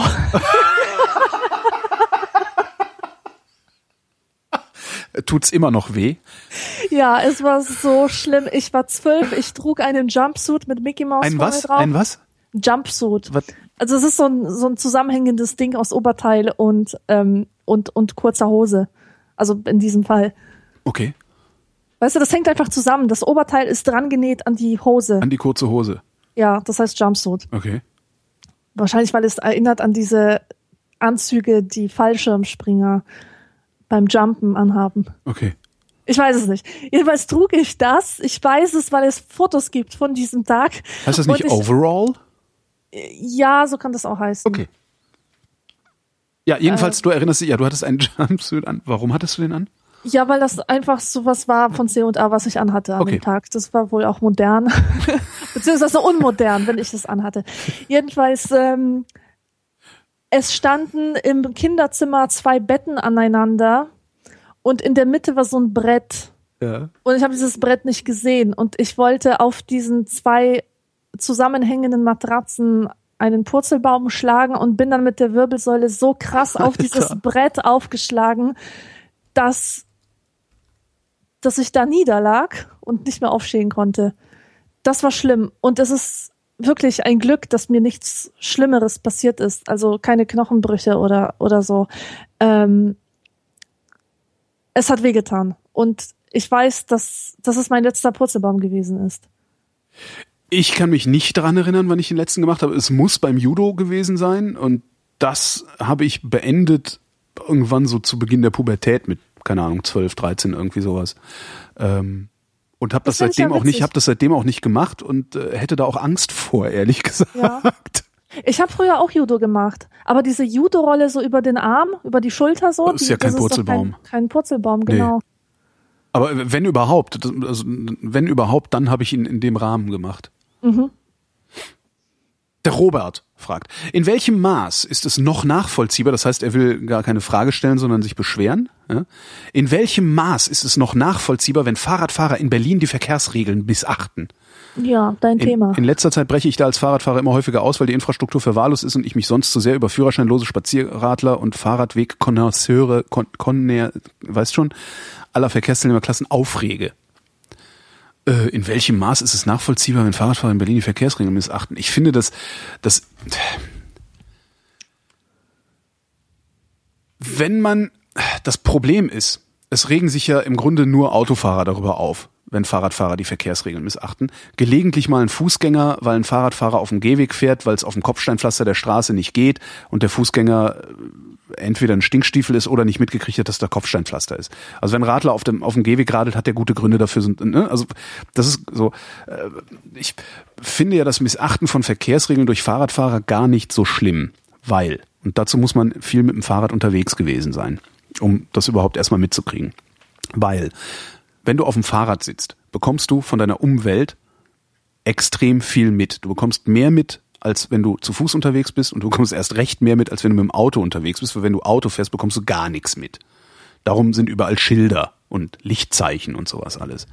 Das heißt, wenn ein Fahrradfahrer eine Verkehrsregel missachtet, ist zumindest meine Alltagserfahrung, macht er das im überwiegenden Fall, weil er weiß, dass die Missachtung dieser Verkehrsregel keine Konsequenzen für niemanden haben wird. Also keine negativen Konsequenzen. Er wird niemanden über den Haufen fahren, er wird nie, keine Unfälle provozieren und nix. Er wird noch nicht mal sich selbst gefährden. Wenn ich über eine rote Ampel fahre, dann mache ich das in dem Wissen, dass ich weder mich noch irgendjemand anderen gefährden, gefährde damit, in dem Moment. Beispielsweise rechts abbiegen, wenn die Straße ansonsten frei ist. Ähm, das ist, ich könnte jetzt stundenlang referieren, ohne eine, eine, sinnvolle Antwort zu geben, fällt mir gerade auf. In welchem Maß ist es nachvollziehbar? Ich finde, wenn äh, objektiv niemand belästigt, behindert oder gefährdet wurde, dann ist das überhaupt kein Problem. Und das ist in den meisten Fällen der Fall. Mhm. So. Wenn jetzt noch Fußgänger lernen würden, dass ein Radfahrer auf dem Gehweg das nicht macht, um Fußgängern auf den Sack zu gehen, sondern weil das die wahrscheinlich einzige Möglichkeit ist, vorwärts zu kommen, ohne das Fahrrad kaputt zu machen. Und wenn Fußgänger dann auch noch begreifen würden, dass wenn der Fahrradfahrer schieben würde, er doppelt so viel Platz und doppelt so viel Zeit brauchen würde, also eine viel größere Behinderung wäre, ich glaube, dann würde sich außer Autofahren überhaupt niemand mehr beschweren. Also, ja, ich finde das kurz gesagt gar nicht so schlimm wenn Fahrradfahrer Verkehrsregeln missachten, solange sie sich an Regel 1 halten, niemanden behindern, belästigen oder gefährden. Jetzt sagen natürlich die Autofahrer, die ja grundsätzlich nicht rote Ampel überfahren und immer da 50 fahren, wo 50 steht und vor allen Dingen 30 fahren, wo 30 steht, sagen jetzt, ja, aber der belästigt mich damit. Dann geh kacken. Mhm. So, mein Thema. Ja, mein Thema. Patrick fragt, wie wäre die Welt, wenn alle Menschen so wären wie ihr, also wie du und ich. Gottes Lustig. Eine Welt, ich leben möchte. Lustig wäre sie. Ach, ach, ich weiß nicht, weiß ich gar nicht. Wäre die so schlecht? Wäre eine Welt schlecht, in der überwiegend nee, Leute. Ich muss gerade überlegen und ich glaube nicht. Es wäre eine sehr stille äh, Welt. Es Nö, gäbe sehr ja, viel Ruhe. Ich würde ja für so den, viel mehr Ruhe. Ja, ist doch super. Ja, es gäbe viel schon. mehr Ruhe. Es gäbe viel weniger, viel weniger Rücksichtslosigkeit. Ja. Ähm, es gäbe viel mehr Solidarität. Also das wäre so. Es gäbe praktisch keine Gewalt. Doch. Weil, also bei mir, in meiner ja, aber dafür Welt würde ich dann keine sorgen. Gewalt, ja, aber wir sind ja beide. Jeder zu fein wäre für Konflikte. Das wäre natürlich ganz schön. Aber das würde ich halt brechen. Also, ähm, ja. Nee, das, äh, das, das wäre, das wäre eine Welt, die, das wäre wirklich interessant. Wahrscheinlich wäre eine Welt, in der alle Menschen so sind wie wir, nee, das funktioniert auch nicht. Aber stell dir vor, Wir würden es also, ja gar nicht merken. ich find's total geil, eine Welt, Hm. wo jeder so ist wie ich und vorher über das nachdenkt, was er sagen wird. Wenn alle diese, diese Einstellung hätten, wäre das nicht toll? Würde man dann nicht viel produktiver kommunizieren können? Das würde man sicherlich. Vielleicht. Und in einer Welt, in der alle so sind wie ich und sich erstmal überlegen würden, gehe ich jetzt nur jemand anderem auf den Sack mit dem, was ich tue, oder äh, tue ich das nicht, wäre sicherlich auch eine Welt, die wesentlich höflicher äh, wäre. Aber wer würde das merken? Ne? Weil Ja, es wären ja eben. alle so. Ja, langweilig. Ist die Frage, ob es nicht, tatsächlich, wollen. genau, das wäre jetzt nämlich die nächste Frage, ob das nicht dann auch langweilig wäre, weil es nie gebrochen würde, weil wir nie, wir würden ja gar nicht merken, wie höflich wir sind, weil es die Unhöflichen nicht gäbe. Ja, und so. dann müssten wir sie erfinden. Da gibt's doch so einen Film, wie hieß denn der, äh, wo alle lügen und einer sagt die Wahrheit. Äh. Nee, wo alle immer die Wahrheit sagen und einer lernt zu lügen, so rum war's. Wie hieß denn der? Hm, vergessen. Oh shit, warte mal. Jetzt habe ich eine Mail gelöscht, die verdammt, warte mal eben. Da, nee, das war Reklame. Es gibt tatsächlich Spammer, die an fragen.vrind.de Spammer. Irgendwann möchte ich mal einen Spammer kennenlernen, also so einen richtigen Spammer. Und dem hau ich dann auf die Fresse. Das wird der erste Mensch sein, der von mir eine Tracht Prügel bezieht, glaube ich. Du willst kein Gespräch mit dem Nee, führen? dem hau ich aufs Maul. Dem breche ich die Finger, dass er nie wieder eine E-Mail schreiben kann. Nein, mache ich natürlich nicht, weil ich viel zu feige und zu zivilisiert bin dafür.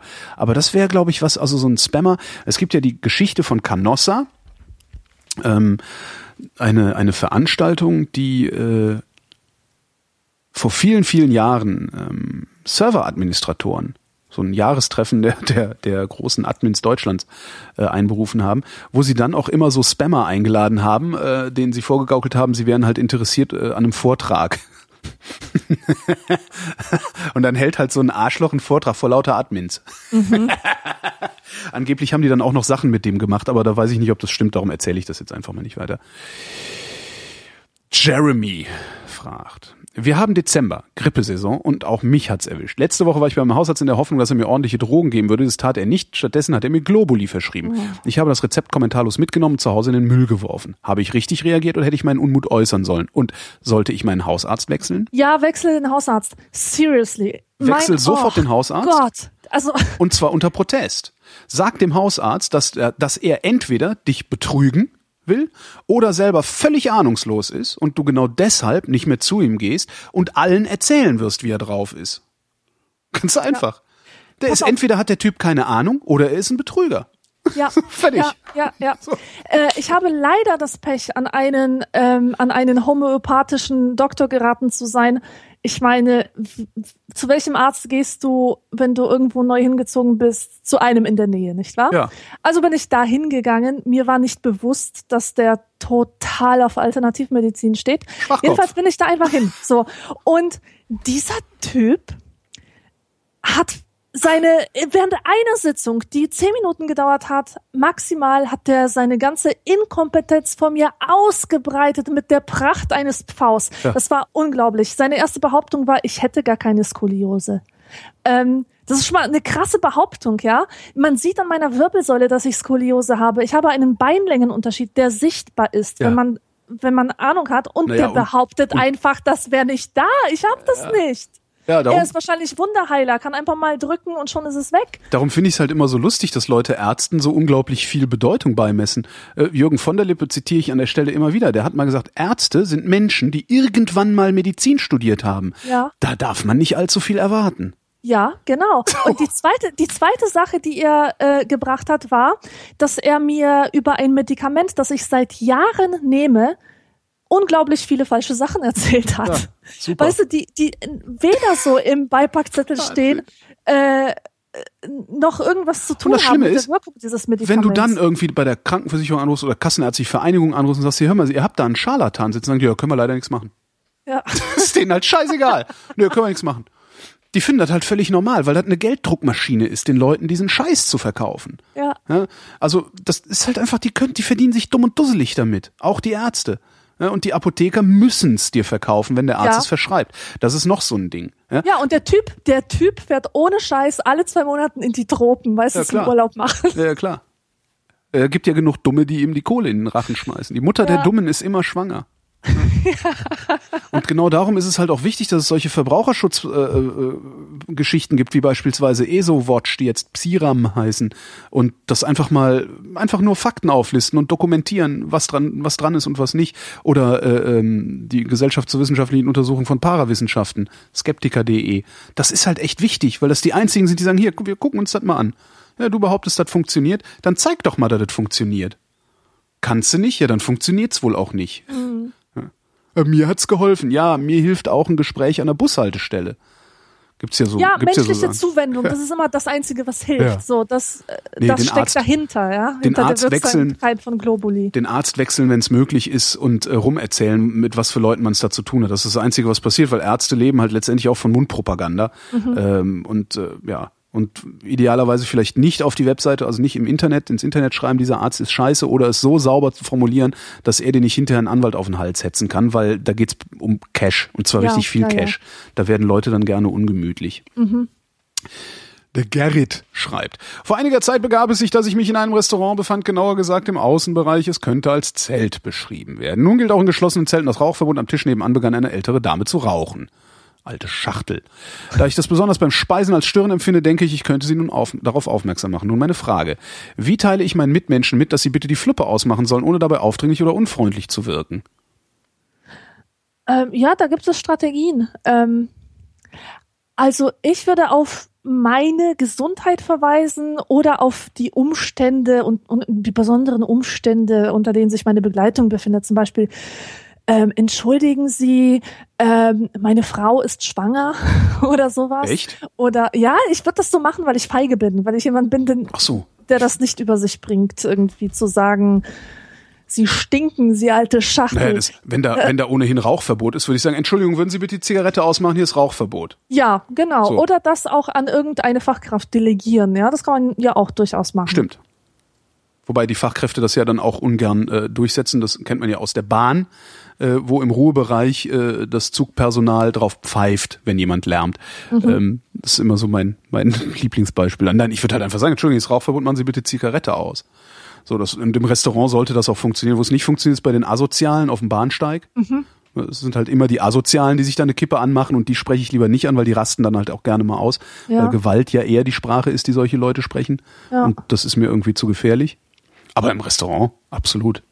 So, und auch im Außengastrobereich, wenn ich da sitze und esse und neben mir am Tisch zündet sich eine Kippe an, den spreche ich sofort und sage, Entschuldigung, ich bin hier am Essen, würden Sie freundlicherweise die Zigarette ausmachen? Und das, bisher hat das immer geklappt. Also bisher hat mir noch keiner Widerworte gegeben. Mhm.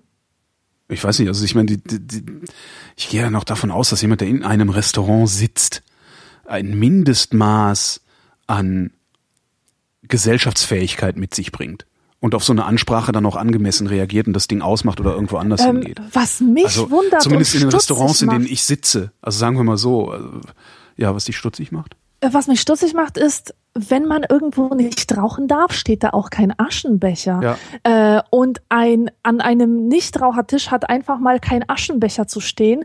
Äh, ja, und umgekehrt stimmt. hat jemand sich keine Zigarette anzuzünden, der nicht einen Aschenbecher auf dem Tisch am, am, am Tisch vorfindet. Also das ist ein bisschen ein komischer Fall. Ich, ich halte diesen Fall für irgendwie leicht ausgedacht. Weiß ich gar nicht. Vielleicht sitzt, ich meine, wenn das ein Zelt, so eine Zeltsituation ist, da sitzt halt dann im Zweifelsfall einer und ascht auf dem Boden. Ist ja so ein komischer, ja, ne, so Holzboden stimmt, stimmt, und so. Stimmt, also. ja. Trotzdem, also ich würde nirgendwo rauchen, wo kein Aschenbecher steht und naja. Detlef fragt, welcher Film oder welches Buch hat euch als Kind besonders beeindruckt, obwohl oder gerade weil äh, es oder äh, es weit ab eurer kindlichen Zielgruppe eher an Erwachsene gerichtet war? Das war bei mir ein Film mit Arnold Schwarzenegger und zwar Commando. Ja. Das war so geil. Das war ein Actionfilm. Also richtig dumm. So mit Geballer und Maschinengewehr mhm. und so und Explosionen und spektakulären Fluchten. Und das habe ich ähm, mit sieben zum ersten Mal gesehen im Zuge der VHS-Welle, die über, yeah. die über Polen auch schwappte. Da hat mein Vater auf dem Schwarzmarkt ähm, so, so eine Reihe von Videokassetten erworben und da war eben Commando drunter. Das war so ein Film, den musste man haben, genauso wie Rambo. Und ich habe den wirklich bis zum Exzess geschaut. Da spielt auch die kleine Elissa Milano mit. Da war sie noch ganz jung, so ein Mädchen. Ähm, Mädchen, das irgendwie gerettet werden muss von diesem starken, muskelbepackten Mann. Und ich habe mich mit diesem starken, muskelbepackten Mann identifiziert und bin dann ähm, rumgehüpft wie er. Und affengleich habe ich mich geschwungen von Etagenbett zu Etagenbett. Und also ich glaube, das kann man schon als beeindruckt sein bezeichnet, bezeichnen, wenn man wenn man so abgeht. Bei mir war das auch ein Film, oder eher vielleicht sogar zwei. Einen hast du erwähnt, Rambo mit Sicherheit, mhm. den mhm. ich auch damals nicht wirklich verstanden habe. Also ja. der hat mich eher verstört zurückgelassen. Ich so, ah, krass hier, Baller, yeah, oh, äh, hm. Also war echt so, dass ich äh, im Verlauf des Films zunehmend verstörter wurde und den auch Jahre später erst verstanden habe. Und äh, ein Film mit Robert Redford, Brubaker hieß der äh, wo Robert Redford einen Knastdirektor spielt, der in so ein Problemgefängnis kommt und äh, erstmal aber als Gefangener sich einschleusen lässt. Das, der hat mich sehr beeindruckt. Mhm. Weil da ging es dann auch um so Sachen wie Gerechtigkeit und äh, ne, so irgendwie. Aber der war wirklich sehr beeindruckend. Den müsste ich eigentlich auch nochmal gucken. Ja.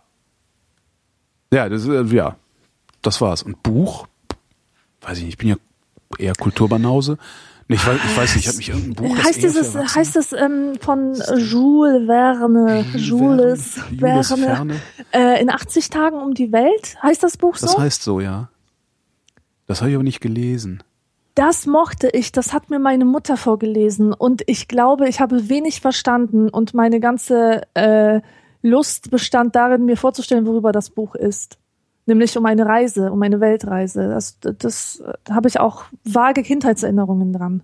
Das ist ja auch nicht unbedingt ein Kinderbuch, sondern ein ähm, Erwachsenenbuch. Ja. Ich überlege die ganze Zeit, ob ich als Kind ein Erwachsenenbuch gelesen habe. Ich kann mich nicht erinnern. Ich kann mich echt nicht dran erinnern. Hm. Frage von Daniel. Ich weiß, ihr mögt keine langen Fragen, daher ist diese kurz und knapp formuliert. Im Anschluss findet ihr dann noch zwei Sätze zur Erklärung. Meint ihr, Kim Jong-un, zur jetzigen Zeit Diktator in Nordkorea, erhält große Unterstützung im Volk, also im Sinne von 70 bis 80 Prozent, die ihn für einen guten Herrscher halten? Nee. Kommt drauf an, wie brainwashed sie sind.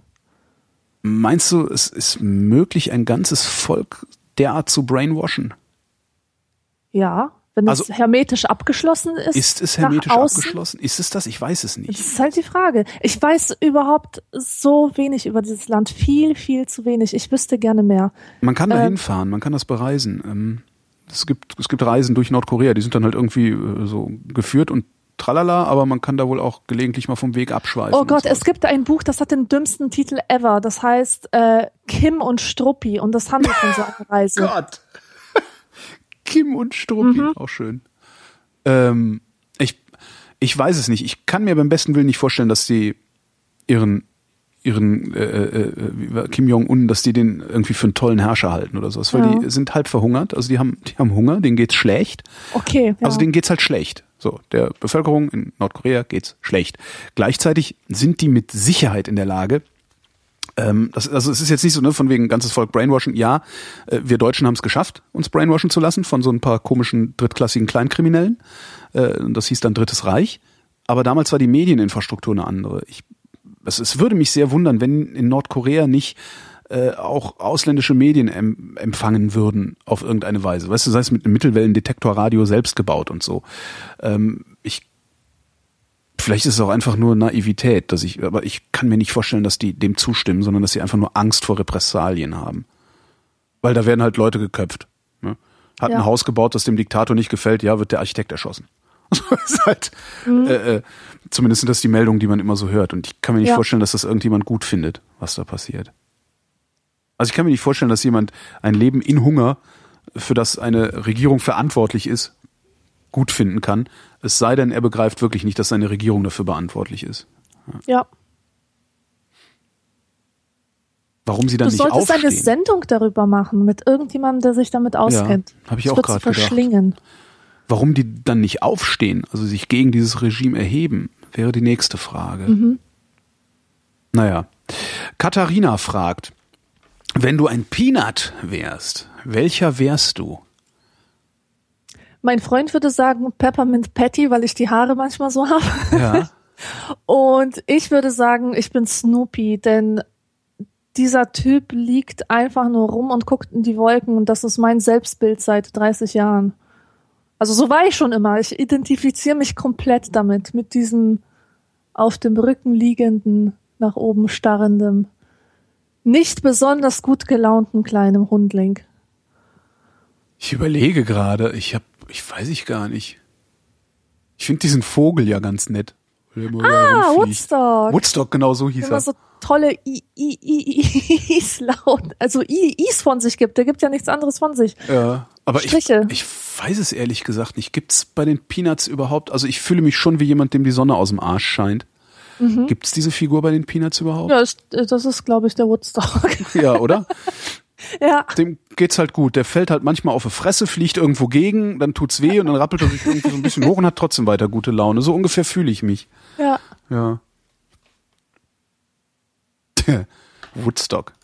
Außerdem mag ich gelb. Äh, eine Frage, äh, Dominik fragt, habt ihr die Diskussion um Jugend-TV dieses Jahr mitbekommen? Und wenn ja, was haltet ihr davon? Nee, habe ich Falls nicht. was denkt ihr über Ivo Sasek und seinen Online-Sender Klagemauer TV? Sagt mir auch Das ist so ein Verschwörungshansel. kann man prima, kann man prima bei Psiram nachlesen. Das ist irgendwie so ein, so ein auch so, so, ja, so, so ein Schweizer, Schweizer Verschwörungsspinner. Ähm, ja. Schnurz. Martina fragt, wann ist es eurer Meinung nach angebracht, seine eigene Meinung zu verleugnen? Und wo Ah. verläuft die Grenze zwischen angebrachter Meinungsverleugnung und Opportunismus? Also ich weiß es ja nicht. So Meinung verleugnen, das ist etwas, was ich nicht kann. Ich kriege es einfach nicht hin. Weißt du, es geht nicht. Wenn ich an einem Tisch sitze mit Leuten, die Scheiße labern und ich darf dazu nichts sagen, weil das Verwandte sind, wo man so etwas nicht sagt, dann ist die einzige Reaktion, die ich bringen kann, oder die vernünftigste oder die, die alle äh, Leute am wenigsten verletzt, dass ich weggehe. Dass ich vom Tisch aufstehe und einfach abhaue. Ähm, ich halte das körperlich nicht aus, meine Meinung zurückzuhalten. Ja, also wenn ich aufstehe, äh, weil ich es nicht aushalte, dann mache ich sowas unter Protest. Also dann ist das Letzte, was ich sage, du bist scheiße oder sowas oder eine Abwandlung Mhm. davon. Aber ich halte schon häufig meine Meinung hinterm Berg, weil ähm, Geht ja sonst nicht anders, ne? Das, also Das- sonst ist soziales Leben nicht möglich. eben. Ähm, die Frage ist halt immer, oder also mein, mein Gradmesser ist, also Opportunismus, ähm, fangen wir da so rum an. Opportunismus ist es dann, wenn ich das mache, um einen persönlichen Vorteil zu haben davon, dass ich meine Mhm. Ja, Meinung ja, ja, nicht sage. genau. Das Genau. mache ich gelegentlich auch. Ja?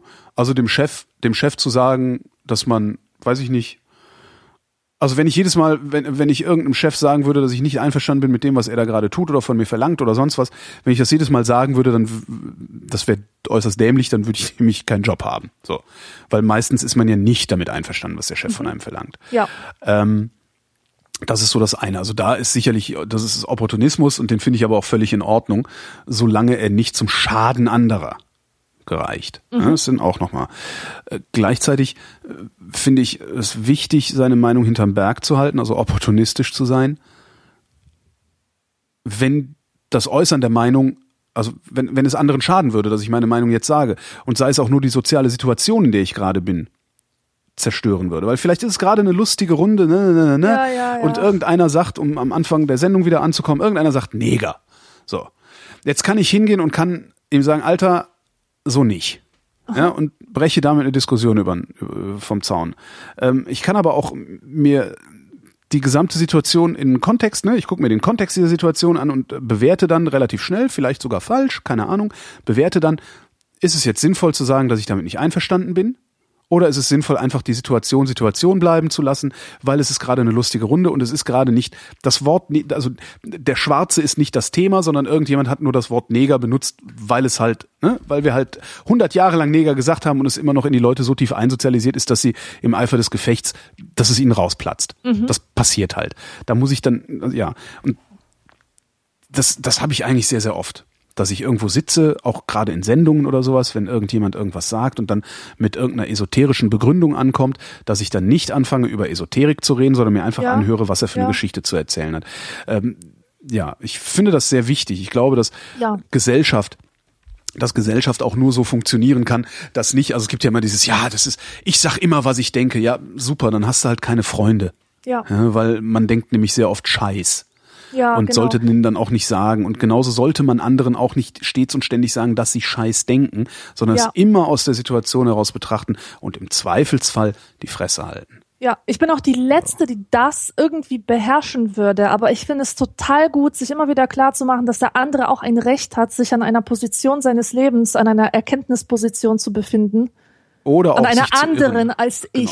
Oder ja. auch sich zu irren. Oder, oder, Genau. oder. Und wenn man, wenn das es heißt einem nicht so. gleich, dass der wenn doof es, ist genau, oder so. wenn Das es mir so, an einem anderen Punkt. Ja, und wenn es mir so wichtig ist, dass er nicht nochmal Neger sagt, dann nehme ich ihn mir hinterher zur Seite und Mhm. sag, pass mal auf, Alter, du hast da eben Neger gesagt. Ich weiß, ich weiß, du hast nicht gerade, du hast das gerade nicht gesagt, um Schwarze zu diskriminieren, Ja. sondern du hast das gesagt, weil du gerade einen Aussetzer hattest oder was auch immer. Bitte sei doch ein bisschen vorsichtiger. Ich erkläre dir gerne, warum mir das so auf den Sack geht. Ja. Kann man ja machen, aber man muss halt nicht, das ist halt, ne, mein, mein, mein Lieblingsbild ist ja, ich laufe über die Straße, zwei Nazis verdreschen einen Schwarzen, ich rufe über die Straße, lass den Neger in Ruhe und irgendein Weltverbesserist kommt zu mir, um mit mir darüber zu diskutieren, dass Ja, ich ja. das N-Wort gesagt habe, ja, weil der Honk auch noch zu feige ist, selber Neger zu sagen. Mhm. Ähm, das ist so dieses, was ich da so sehe und ich glaube, dass das, das trifft's auch ganz gut. Also, dass man manchmal, ja, manchmal sollte man vielleicht einfach die Fresse halten und mit rübergehen und dabei helfen, dass da der Schwarze nicht verprügelt wird. Ja. Komm, eine Mama noch, ne? Ähm, ja. Stefanie fragt, was haltet ihr vom Gebrauch übermäßig vieler Satzzeichen? Was ist gemeint? Naja, wenn, äh, guck, brauchst du nur mal auf Facebook, in Facebook-Kommentare zu gucken, diese ganzen Schwachsinnigen, die äh, drei Ausrufezeichen, sieben Fragezeichen Ah, okay. zu machen. Okay. Terry Pratchett hat mal irgendwo hingeschrieben, ich weiß nicht wohin, ich kenne das nur als Zitat, Multiple exclamation marks are a sure sign of a diseased mind. Okay. Damit halte ich Ich halte Leute, die solche, also das ist ein schönes Stilmittel, wenn man Spaß macht. Ne? 1111 schreiben, so. ja. Ähm, Fragezeichen ausrufen, Fragezeichen zu schreiben, finde ich auch okay, um eine bestimmte, ja, ein bestimmtes Aufbrausen oder, oder eine bestimmte Haltung äh, klar zu machen. Aber dieses grundsätzliche, ihr, ihr wisst ja gar nicht, wie die Welt wirklich aussieht, drei Ausrufungszeichen. Ja, ja, Äh, das ist. das ist ein Indikator dafür, für mich ist das ein Indikator dafür, dass ich mich mit diesen Leuten nicht weiter auseinandersetzen brauche, weil die sind halt doof. Mhm. So. Grölen halt rum. Das sind die, die äh, da, wo eigentlich diskutiert werden sollte, so lange schreien, bis äh, Ja. alle nach Hause gehen. Und Das- die, weißt du, Schriftliches ist nicht dazu da, Mündlichkeit zu imitieren. Genau, Äh, ja, sehr ja, schön. Ja, das- ja, ja, ja, ja. Stimmt. Ja, dann bleibt uns ja jetzt nur noch die obligatorische Höflichkeitsfrage von Leisure. Wie geht's uns denn heute? Mir geht's gut. Punkt. Mir geht's auch gut. Punkt. Ja, Ja. sind wir, sind wir hier Ist doch fertig. schön. Ich könnte jetzt mal wieder jammern, aber das ist halt äh, immer so, ist, manchmal schäme ich mich auch, dass ich auf hohem Niveau jammere. Weil über viel Arbeit jammern, weißt du, weil Mhm. habe ich ja letztlich auch was davon. Hoffe ich. Falls nicht, werde ich das dann im November äh, kundtun und dann erst recht jammern. Und äh, jetzt gehen wir nach Hause. Das war äh, die Frindheit. Wir danken für eure Aufmerksamkeit. Tschüss. Warum geht die Jingle-Maschine nicht? Weil ich sie leise gestellt habe. Ach Gott, ey. Soll ich jetzt nochmal professionell? Wir machen nochmal professionell, ne? Ja. Das war die Vrindheit. Wir danken für eure Aufmerksamkeit. Tschüss.